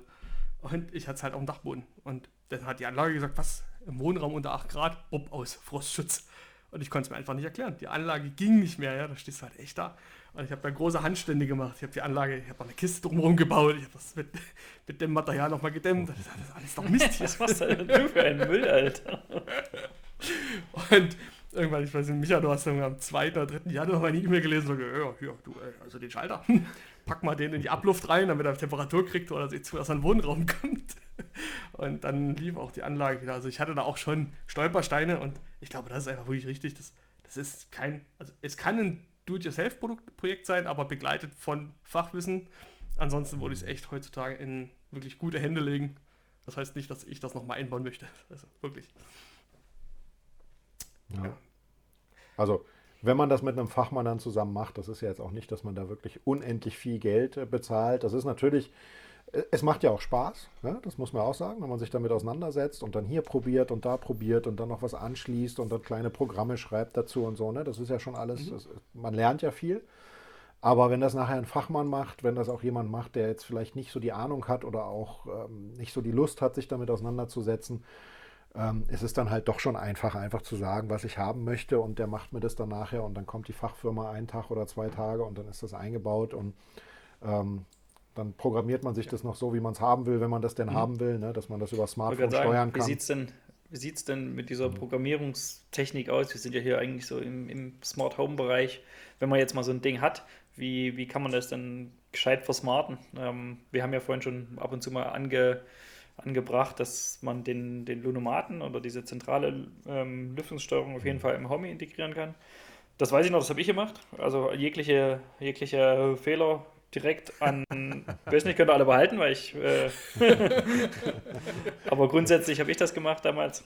Ähm, da kann man so, was man da so machen kann, ähm, weiß ich noch jetzt so aus, aus, dem, aus der hinteren Gedächtnishälfte. Ähm, da gibt es so Sommermodus. Ich kann die Lüftung in verschiedene Stufen stellen und sowas mhm. alles. Aber ich habe nie, also ich als der, der das integriert hat, ich habe halt geguckt, dass ich, wenn ich auf den Knopf drücke, dass dann im Prinzip die Stufen angehen. Aber was ich jetzt mhm. damit dann wirklich machen kann, also was, wie würde würd ich denn jetzt, ähm, bei uns heißen sie Homigramme, wie würde ich denn sowas schreiben und was, was, was macht man da sinnvollerweise? Mhm. Ähm, was kannst du da, oder ich, du vielleicht auch, Chris, du hast ja jetzt. Ja, soll ich einspringen ja. an der Stelle? Ja, ich will dann noch anschließen an, an Micha die Frage stellen, ob es eigentlich nur mit Homie geht. Das äh, wäre ja äh, Privileg. Aber ich habe es, wie gesagt, mit einem Homie, mit InOcean verbunden. Am Anfang hatte ich es nur auf Stufe 6 durchlaufen, weil ich der Meinung war, hey, wir sind äh, vier Personen momentan aufgrund von Corona, Homeschooling und Co. waren eigentlich beide Kinder zu Hause. Äh, meine Frau meistens zu Hause und ich sowieso im Homeoffice. Und da war meine Meinung immer volle Pulle. Und wurde dann, als das erste Mal der Filter an, Filterfehler angezeigt wurde, hellhörig, der auch übrigens über Homey angezeigt wird. Also ich bekomme im Homey. Oh, das habe ich gut gemacht, hä? und dank E-Mail-Service, ja, du kannst dich nochmal loben, dank E-Mail-Service habe ich das Ding auch per E-Mail bekommen. Oh, äh, wo steht, hey, hier, wechsel mal Filter. Ähm, kurz anschließend dazu, du hattest anfangs die Frage gestellt, ob, ob, ob, ob irgendwie das hörbar ist, ob das zieht. Ähm, die Erfahrung, also nein, du hast überhaupt gar keinen Zug, nirgends gemerkt. Also auch was äh, Micha vorhin beschrieben hat, im Badezimmer nicht. Man hört die Anlage normalerweise, normalerweise nicht. Ähm, Im Badezimmer habe ich das Abluftventil direkt über der Toilette und da bin ich immer froh, wenn ich auf Toilette gehe und ein bisschen hören. Ah ja, läuft noch, alles gut. Ah, passt. clever. Ja? Abluftventil läuft. direkt über den Klo. Ne? ähm, ich sagte normalerweise, als der Filter voll war, ähm, wurde dann wirklich die Lautstärke deutlich hörbarer. Bis zu dem Punkt, dass ich gesagt habe, okay, jetzt selbst wenn ich die Stufen per Homie von, also acht Stufen sind möglich, das heißt äh, die Geschwindigkeit der äh, Lüfter, der, also einmal der, der die Luft reinbringt von außen und der, der vom Abluft wegtransportiert, ähm, wurde hörbarer. Und wenn ich das runtergeschraubt habe, auch dann irgendwie, und das war wirklich der Punkt, wo es dann so nervig wurde, dass ich auf dem Dachboden musste und den Filter wechseln. Ansonsten, wenn der Filter neu ist, du hörst es halt gar nicht. Also selbst auf der höchsten Stufe nicht. Äh, mit der Zeit, umso mehr der Filter sich zusetzt, hört man es wirklich. Ähm, zur Steuerung. Ich habe jetzt begonnen, zum ersten die Anwesenheit, die man im Homie ja nutzen kann inzwischen, also den Anwesenheitsmodus, da mit der Lüftungsanlage zu koppeln. Ich habe gesagt, hey, 15 Minuten nachdem alle Bewohner das Haus verlassen haben, stell die Lüftung runter. Das ist auch das, was Micha vorhin sagte, man nutzt es eigentlich nicht, um, um hoch zu skalieren, selten, sondern eher runter, energieeffizienter, weil die Anlage braucht Strom. Ähm, ich glaube 50 Watt oder sowas in der höchsten Stufe. Mhm. In der höchsten Stufe, genau. Ja. Und äh, da macht es natürlich auch Sinn, da ein bisschen zu gucken, wenn man nicht zu Hause ist, das Ding muss ja nicht auf volle Pulle laufen und man muss ja nicht die Luft von außen in Masse in, in die Wohnraum bringen. Heißt natürlich auch, dass man den, den Filter schneller zusetzt. Und so reguliere ich das dann runter auf Stufe 1. Ähm, und ansonsten habe ich es jetzt per Gruppenregel Homogramme erstellt und sage, wenn ähm, in der Gruppe CO2, da habe ich halt alle NetAtmo-Sensoren in den einzelnen Räumen zugeordnet, wenn einer davon über einen Schwellwert, das eine ist über 800 geht, dann erhöhe ich erstens die Stufe, wenn es äh, über 900 geht und wenn es dann über 1000 geht. Und bei 1000 geht auf die Stufe 6. Und ein zweites Homogramm habe ich gemacht, das nennt sich ähm, Intensivlüften. Das heißt, wenn ich mal der Meinung bin, ich muss die Anlage mal auf eine 8 hochdrehen, dass sie dann nicht einfach vergessen bleibt und ewig auf eine 8 läuft. Das habe ich gesagt, eine halbe Stunde läuft auf eine 8, also auf der maximalen Leistung und nimmt es nach einer halben Stunde dann wieder runter auf eine 6 und dann äh, kommt es wieder zurück in, die, in, diesen Zyklus der Homogramme, wo dann die CO2-Stufen greifen und wenn die CO2-Werte in den Räumen runterfallen, dann ähm, bis zu einer 3 und CO2 ist ja dann doch irgendwo auch an die Anwesenheit von Personen gekoppelt. Das war so am Anfang so meine Idee, immer so per Tracker zu gucken, wie viele Personen sind anwesend und mit wie vielen Personen mache ich welche Stufe. Aber das ist dann, es ist Quatsch, weil, wie gesagt, CO2 ist eigentlich direkt gekoppelt an Personen. Ja. Das sind so die Homogramme, die ich dafür nutze. Und dann machst du ja. tatsächlich die NetAtmo CO2-Dinger, die schön 10 Minuten Verzögerung drin haben. Vielleicht auch äh, deswegen, weil diese Afriso-Geschichte habe ich im Wohnzimmer die, ich glaube, die macht sogar alle halbe Minute oder sowas Messwert, die hoppt zu schnell. Ich weiß nicht, ob das so cool ist für die Anlage, die Lüfter ständig hoch und runter fahren zu lassen. Hm. Braucht man nicht. Kann man alles machen, aber ähm, es reagiert auch alles träge, also auch äh, die, die Feuchtigkeit, das setzt sich auch nicht sofort ab mhm. und so weiter. Also ja. das ist schon ganz okay, dass das mit, mit einem zeitlichen Versatz dann alles funktioniert. Also hast du ja auch schon alles wunderbar erklärt, was man machen kann. Vielleicht so ein, ein Ding noch. Es gibt ja den Sommermodus, das ist ja eben auch schon mal mhm. kurz erwähnt worden. Was ist das? Weil es wird auch immer wieder gefragt, naja, wenn ich jetzt Wärmerückgewinnung habe im Winter, das hält mir meine Wärme im Haus, was passiert denn im Sommer? Dann kriege ich die Wärme nicht raus. Mhm. Ne? Das, das ist auch so und genau dafür ist der Sommermodus da. Das heißt, ähm, ich kann dann diesen Sommermodus einschalten, aber jetzt nicht den ganzen Sommer über, sondern im Sommer nachts. Das heißt, ich reduziere damit die Wärmerückgewinnung, also den Wärmerückgewinnungsgrad, also den Prozentsatz sozusagen. Also wenn ich jetzt eine Anlage nehme mit 90 Prozent Wärmerückgewinnung, dann kann ich die auch auf quasi null runter reduzieren. Das heißt also, dass ich dann Luft von draußen reinkriegen kann mit quasi Außentemperatur. Also im Sommer tagsüber bleibt die Wärmerückgewinnung an. Also wenn es draußen warm ist, nehmen wir jetzt mal einen richtig heißen Tag, 40 Grad draußen, und drin in meiner Wohnung habe ich 25, dann bleiben auch hoffentlich diese 25 da, obwohl ich weiter frische Luft von draußen kriege, aber eben nicht 40 Grad warme Luft. So, jetzt geht die Sonne unter und dann habe ich draußen vielleicht 20 Grad, dann schalte ich die Wärmerückgewinnung ab und dann kriege ich 20 Grad warme Luft oder 20 Grad kühle Luft äh, die Nacht über rein. Sind das- Morgens, wenn die Sonne wieder solche- aufgeht, schaltet es um. Sind das solche krassen Unterschiede in Berlin? Tagsüber 40, nachts 20 Grad? Naja, im Sommer kann sowas halt schon mal sein. Ja. Ich meine, das ist schon extrem, ne? Aber ich sag mal so, Tage mit 25, 28 Grad draußen und nachts unter 20 Grad, das ist jetzt keine Seltenheit, ne? Ja, das klingt Und, schon, äh, klingt schon Und, und ich normal. glaube, du musst auch überlegen, wo du die Luft ansaugst. Also ich habe ein schwarzes Ziegeldach. Ähm, ich würde, ich weiß es noch nicht, also das ist erst, wie gesagt, seit Dezember, aber die Temperatur auf dem Dach darfst du nicht unter, unterschätzen. Also wenn ich die äh, Solarthermie, die überwache ich bei mir mit so einem Afiso DTM 51, äh, da hast du auf dem Dach ruckzuck einfach mal 100 Grad und mehr. Und an der Stelle, also wenn die Ziegel dort aufheizen und die Luft steigt hoch und kurz über den Ziegeln hast du diesen Anlo Ansaugstützen, also jetzt bei der zentralen Anlage, ja, dann ziehst du natürlich auch wirklich aufgeheizt. Na, Alter. da ziehst du ja, also da sind 40 Grad Luft, das wäre wahrscheinlich schon ja, kalt dann. Ja, wahrscheinlich irgendwo in der Dreh wird es aber Was? sein, 40 Grad. Ja. Hast, du dir über, hast du dir überlegt, äh, da die Ziegel rings um diesen Lüftungseinlass weiß zu streichen? Weiß zu lackieren, genau. So war ich. Nie, gibt ja, ähm, äh, wie gesagt, diesen Sommermodus. Und der Micha ist jetzt unterschiedlich, ne? Zwischen ähm, zentralen, also ich kann, bin zwischen der zentralen Anlage ähm, und der dezentralen Anlage. Genau, genau. Also da, prinzipiell kommt es aufs Gleiche raus. Also du kriegst das gleiche Ergebnis raus, weil es Ja. kann dir ja nachher als Nutzer egal sein, wie die Technik dahinter funktioniert. Das haben sich ja andere Leute ausgedacht. Ähm, es wird halt dann nachts, wenn es draußen äh, kühler ist und tagsüber wärmer ist, würde eben die Wärmerückgewinnung reduziert. Das funktioniert bei dezentralen Geräten dann so, dass diese Zykluszeit verlängert wird. Also dass jetzt nicht alle 70 Sekunden hin und her gepustet wird, sondern nur noch alle 90 Minuten oder sowas. Damit kriege ich halt äh, meinen Wirkungsgrad sehr niedrig. Oder bei einer Zentralanlage werden die Volumenströme verändert. Das heißt, ich puste mehr nach drinnen als nach draußen oder umgekehrt. Also je nachdem, wie ich das gerade brauche, was ich denn haben möchte.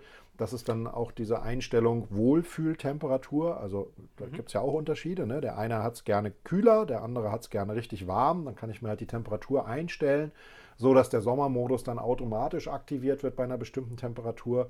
Ähm, das ist dann halt eine, eine individuelle Geschichte, die jeder für sich selber rauskriegen Ja, muss und wie er das dann nachher haben möchte. Ne? Das heißt, bei meiner zentralen Anlage, wenn ich sage Sommermodus, dann ist es nicht so, dass der ähm, Abluft, nee, dann ist es nicht so, dass der Zuluftradiator komplett ausgeht? Oder doch, dass ich nur die Abluft rauspuste?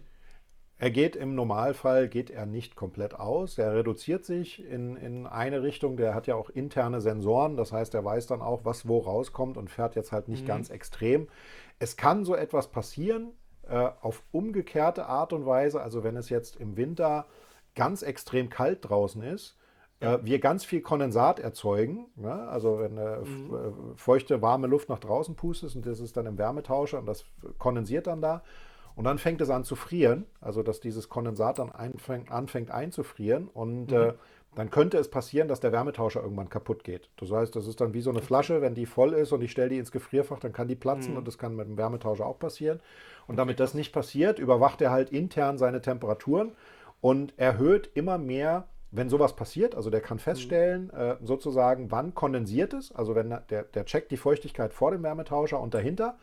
Und wenn dahinter weniger Feuchtigkeit rauskommt, als davor reingegangen ist, muss die ja da drin geblieben sein. Und wenn dann die Temperatur noch so ist, dass es anfangen kann zu frieren, dann weiß er ganz genau, ha, hoppla, da passiert jetzt was. Und ich muss mehr, muss dafür sorgen, dass der Wärmetauscher wärmer wird. Und wie macht er das? Der saugt, der pustet also mehr Luft nach draußen als nach drin.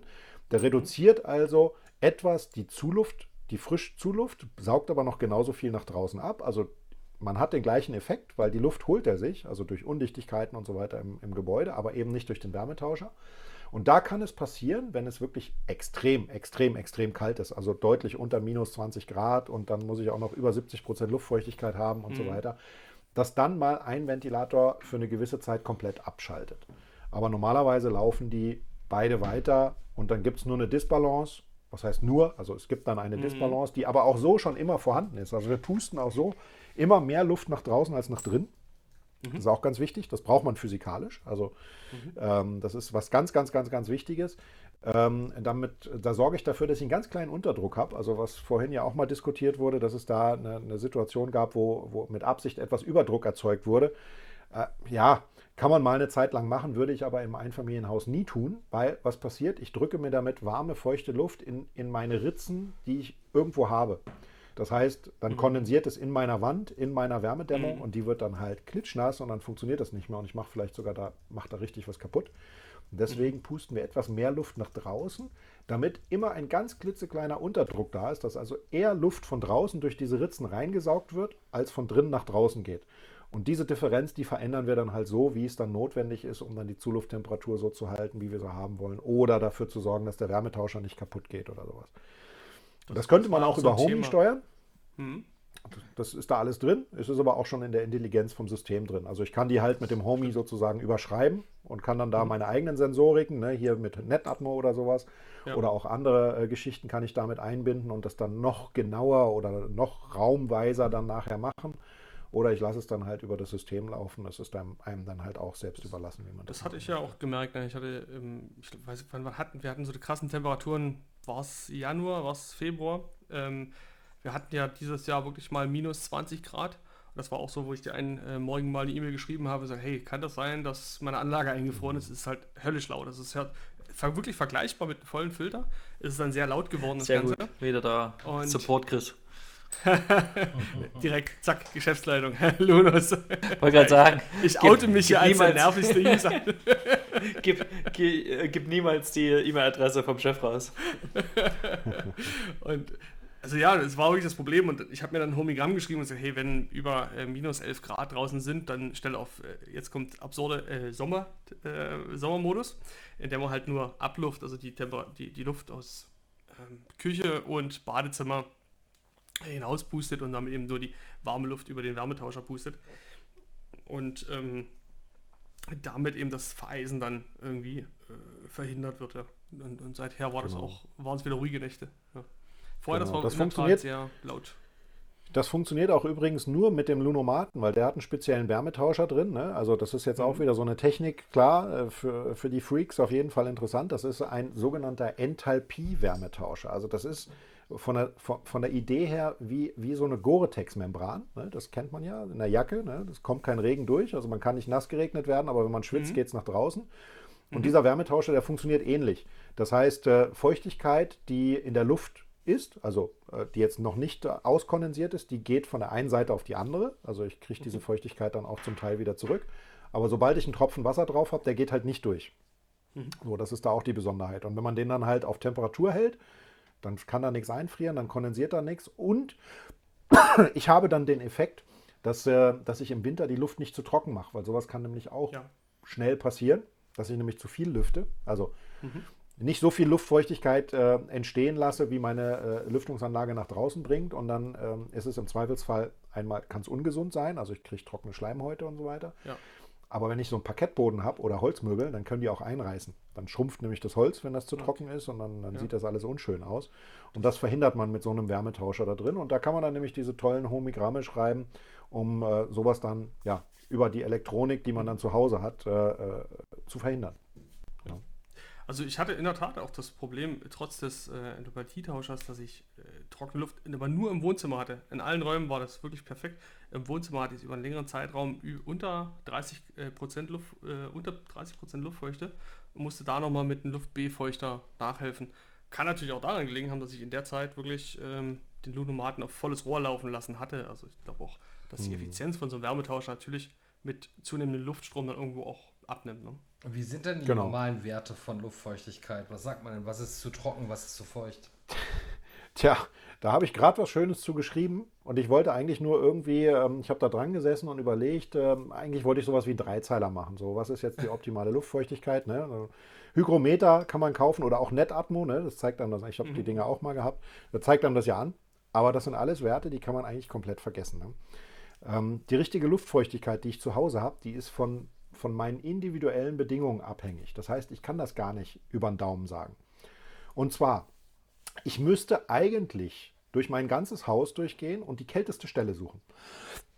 Das heißt, mit einer Infrarotkamera oder mit einem Thermometer, das sind dann meistens irgendwelche Raumecken oder äh, ein, ein Fensterrahmen zum Beispiel. Und ich nehme diese Temperatur und schaue mir an, welche Temperatur darf ich an dieser Stelle haben. Das gibt dann das sogenannte HX-Diagramm, findet man auch im Internet, kann man googeln. Mhm. Da kann man oh, dann das schauen. Ich im Studium gelernt damals. Ja, dann, äh, an welcher Stelle entsteht 80% Luftfeuchtigkeit. Also da geht man dann mit dem Finger dahin und hat dann da eine Temperatur. Ähm, und diese Temperatur muss ich mir anschauen. Das heißt, das ist die Temperatur, die ich niemals unterschreiten darf, ähm, damit bei einer gegebenen Luftfeuchtigkeit, die ich dann im Raum habe, an dieser Stelle mehr als 80% Luftfeuchtigkeit ist. Weil wir wollen verhindern, dass Schimmel entsteht. Ne? Also eine nasse Wand oder Kondensat ist schon viel zu, viel zu spät. Das sind 100% Luftfeuchtigkeit sozusagen.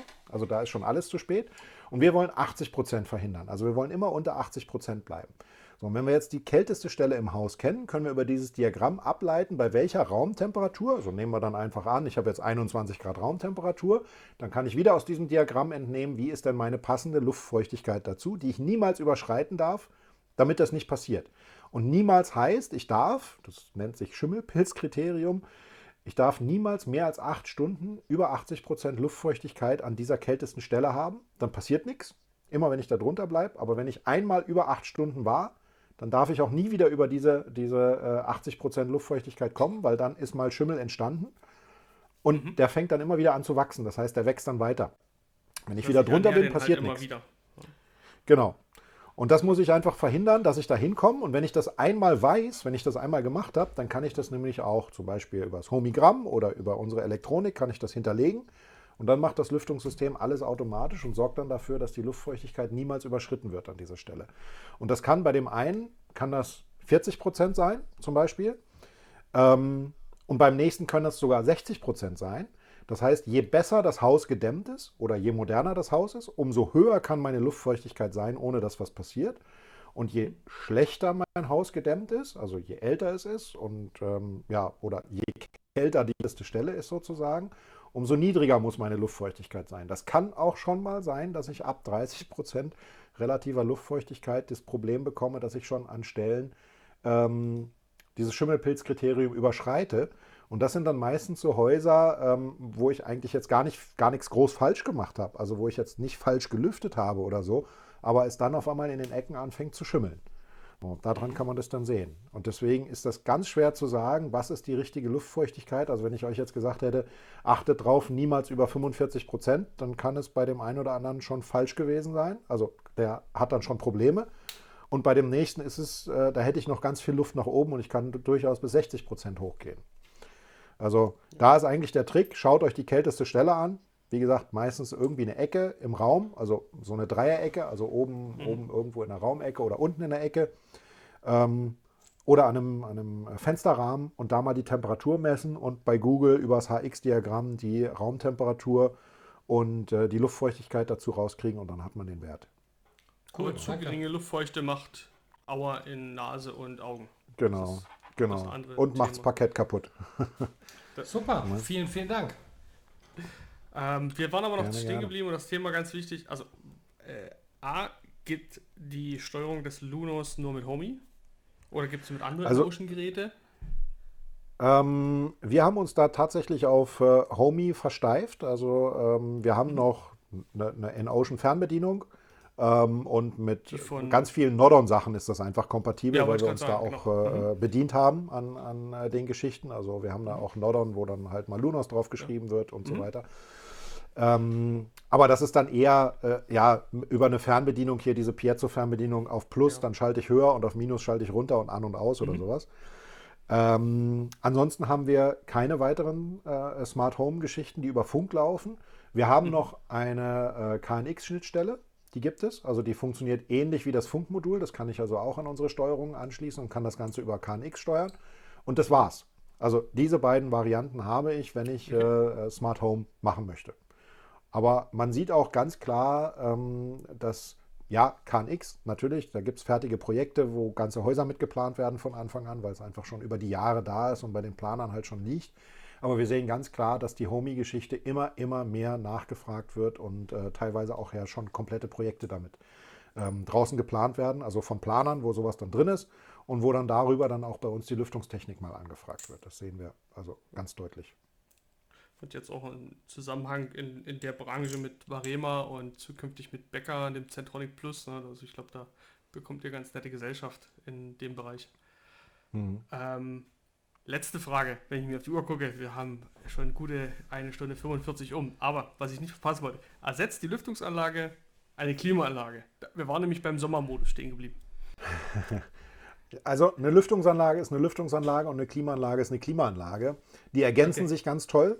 Also speziell, wenn ich eine Klimaanlage habe, macht eine Lüftungsanlage Sinn, weil eine Klimaanlage macht keine frische Luft, sondern macht die Luft nur kalt und damit kriege ich mhm. dann auch wieder Feuchtigkeitsprobleme. Mhm. Ähm, ich kann aber mit einer Lüftungsanlage, wenn ich das Ganze geschickt nutze, eben zum Beispiel über diesen Sommermodus, ähm, kann ich das dahin bringen, dass ich vielleicht keine Klimaanlage brauche. Also, dass ich nicht klimatisiere, also ich kriege dann nicht meinen Raum auf 18 Grad oder sowas im Sommer, mhm aber dass ich vielleicht dann äh, nicht auf, wenn ich das jetzt gar nicht hätte, nicht den Raum auf 30 Grad kriege, sondern irgendwo dazwischen, dass der dann so bei 24, okay. 25 Grad landet. Mhm. So, das, das funktioniert. Ähm, was ich auch sagen kann, und da hatten wir auch mit dem Chris schon gesprochen, äh, wir experimentieren mit ähm, verschiedenen Technologien, die jetzt noch nicht am Markt sind, aber mit denen wir rumexperimentieren. Das heißt mit äh, Temperaturspeichern.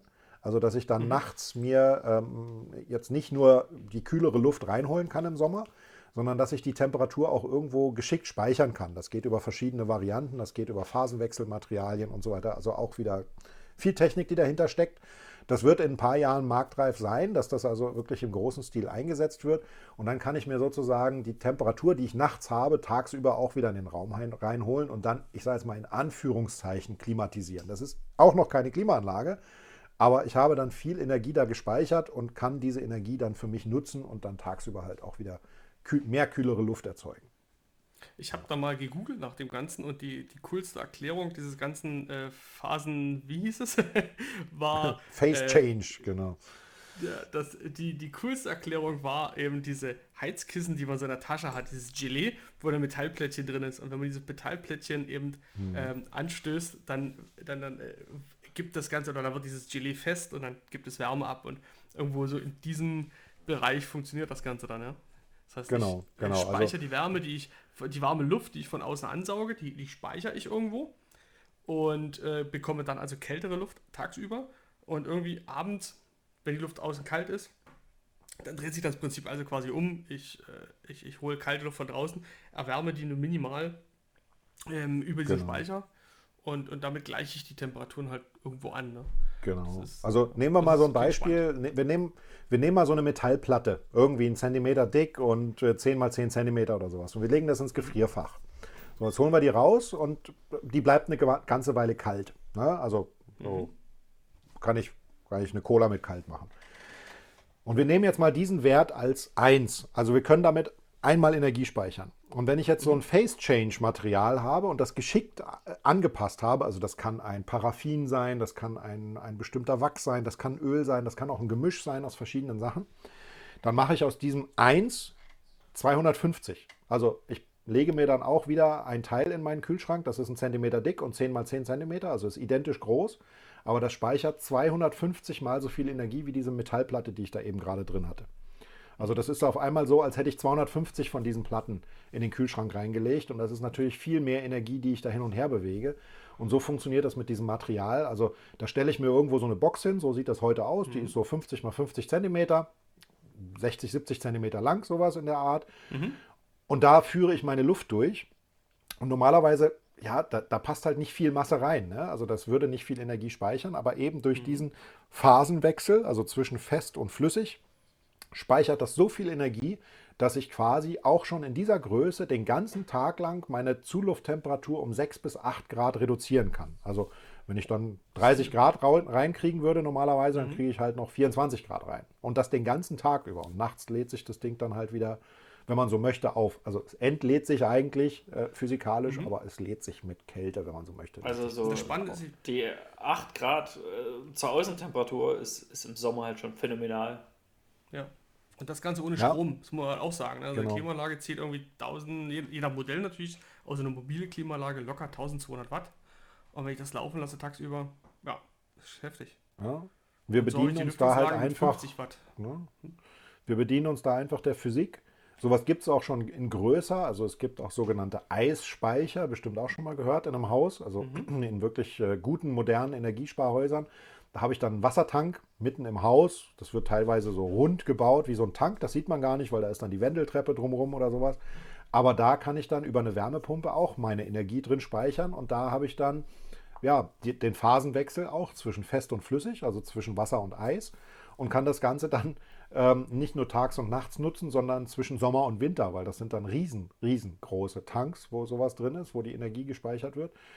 Und äh, das bringt auch einen sehr positiven Effekt. Und wir haben das Ganze dann halt in klein, also wir haben das jetzt nicht erfunden oder sowas, ähm, aber wir nutzen halt diese Technologie dann und ähm, wir wollen das eben in ein paar Jahren dann in den äh, Systemen auch so klein integriert haben, dass ich da tatsächlich einen, einen größeren Effekt habe und vielleicht hier und da ja einfach einen Effekt bekomme wie in der Klimaanlage. Ich meine, auch in Deutschland wird es einfach immer wärmer im Sommer. Das, äh, ne, auch wenn der ein oder andere sagt, den Klimawandel gibt es nicht, aber irgendwie merkt man das halt schon. Und deswegen haben wir den Bedarf schon da, eher eine Klimaanlage einzubauen. Und wenn man das vielleicht noch herauszögern kann oder vielleicht über sowas verhindern kann, wäre das ja halt auch schon ganz schön für uns alle, ne? für die Umwelt und Ja. Energiesparen und So. so weiter. Ich wollte gerade sagen, die, was Chris schon sagte, die Klimaanlagen, die verbrauchen halt auch mal nicht, nicht unbeträchtlich viel Strom. Und wenn man sowas dann durch einen einfachen, ich sag mal, das Einzige, was dann ja Strom braucht, sind äh, was, die 50 Watt, von denen wir vorhin sprachen, ähm, Genau. wo man Luft drüber pumpt. Und die laufen ja eh schon. Also ich packe jetzt nicht noch Genau. zusätzlich noch Energie drauf, sondern die laufen ja eh schon, weil ich meine Lüftungsanlage ja sowieso habe. Und das ist halt so ein ergänzendes Teil, was ich dann da einbaue. Und äh, ja, das müssen wir dann einfach nochmal schauen. Also wir sind da mit Chris im Gespräch gerade, wie man das äh, vielleicht noch machen kann, dass man da auch nochmal was ausprobiert und dass er da vielleicht auch was zu sagen kann aus seiner eigenen Erfahrung. Schöne, ähm, da schauen wir ähm, einfach nochmal. Äh, Europa First Tests in Döbern. Genau. Ja, da Genau. wo der Klimawandel zuerst schl- zuschlägt. Mega, mega cool. Also das klingt ähm, super innovativ, spannend. Es waren äh, mal ausgenommen mit unserem News-Teil heute wahnsinnig spannende anderthalb Stunden. Es war schön, mal mit jemandem zu sprechen, der Ahnung hat. Nicht so wie mit Thomas und Hey, mit hey, hey. Ey, aber es war äh, super schön und spannend. Ähm, auch wirklich ein Das tolles freut Thema. mich. Ähm, wir haben es schon wieder geschafft. Wir haben schon wieder massiv überzogen, ne? Jungs, Ja, wir waren ja, sonst mal ja. bei anderthalb. Ja. Wir sind halt fast bei zwei Stunden. Aber wie gesagt, es war ein spannendes Thema. War schön mal, wie gesagt, wirklich mit äh, fundiertem Hintergrundwissen die Themen mal zu beleuchten. Äh, wir fassen zusammen. Lüftungsanlage kann man sich äh, über Lunos jemanden ranholen, der es plant, egal ob in Neubau, Sanierung. Derjenige sagt dann auch, ob es zentral oder dezentral ist, sein sollte. Genau. Ähm, Klimaanlage, Lüftung äh, schließt sich miteinander nicht aus. Wir schauen, was da kommt die nächsten Jahre. Ansonsten gegen Schimmel auf jeden Fall gut, weil wir den Luftaustausch in den immer dichter werdenden Häuser, Fassaden, Wänden brauchen. CO2 ist ein großes Thema, Pollen, dafür haben wir die Filter in den Anlagen. Also all das sind so Themen, ähm, Genau. mit denen man sich beschäftigt, sobald man mal an das Thema Lüftungsanlagen rankommt. Ja. Cool.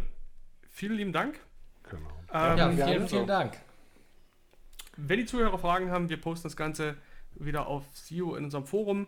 Äh, vielleicht bewegen wir den Micha auch mal, dass er nicht nur meine E-Mails beantwortet, sondern vielleicht auch Oh, mal äh, das- in unserem das Forum die eine oder andere Frage beantwortet. Das kriegen wir auf jeden Fall hin. Das kriegen wir Ah, auf also jeden ich dachte, ich hin. dachte, das du auch wolltest schon gerne. E-Mail-Adressen rausgeben. Nein, es, geht- also Forum, Forum SEO. Äh, zum Thread, zu dem heutigen, ähm, ja, zum heutigen Thema. Und da posten wir auch die ganzen anderen Sachen. Zum, zum Beispiel, was hatten wir versprochen? Das Video, ne? Von, mit dem Cortana. Das war auch noch so Genau. Stuff, was wir da packen wollten. Super. Vielen lieben Dank nochmal an der Stelle. Und äh, euch da draußen vielen Dank fürs Zuhören. Genau. Und wir sehen uns in Sinne. zwei Wochen. Also, gute In Nacht, zwei Jungs. Wochen schon wieder. Coole Nacht. Ciao. Ciao. Ciao, ciao. Tschüss. So. Cool. Haben wir das auch wieder im Sack.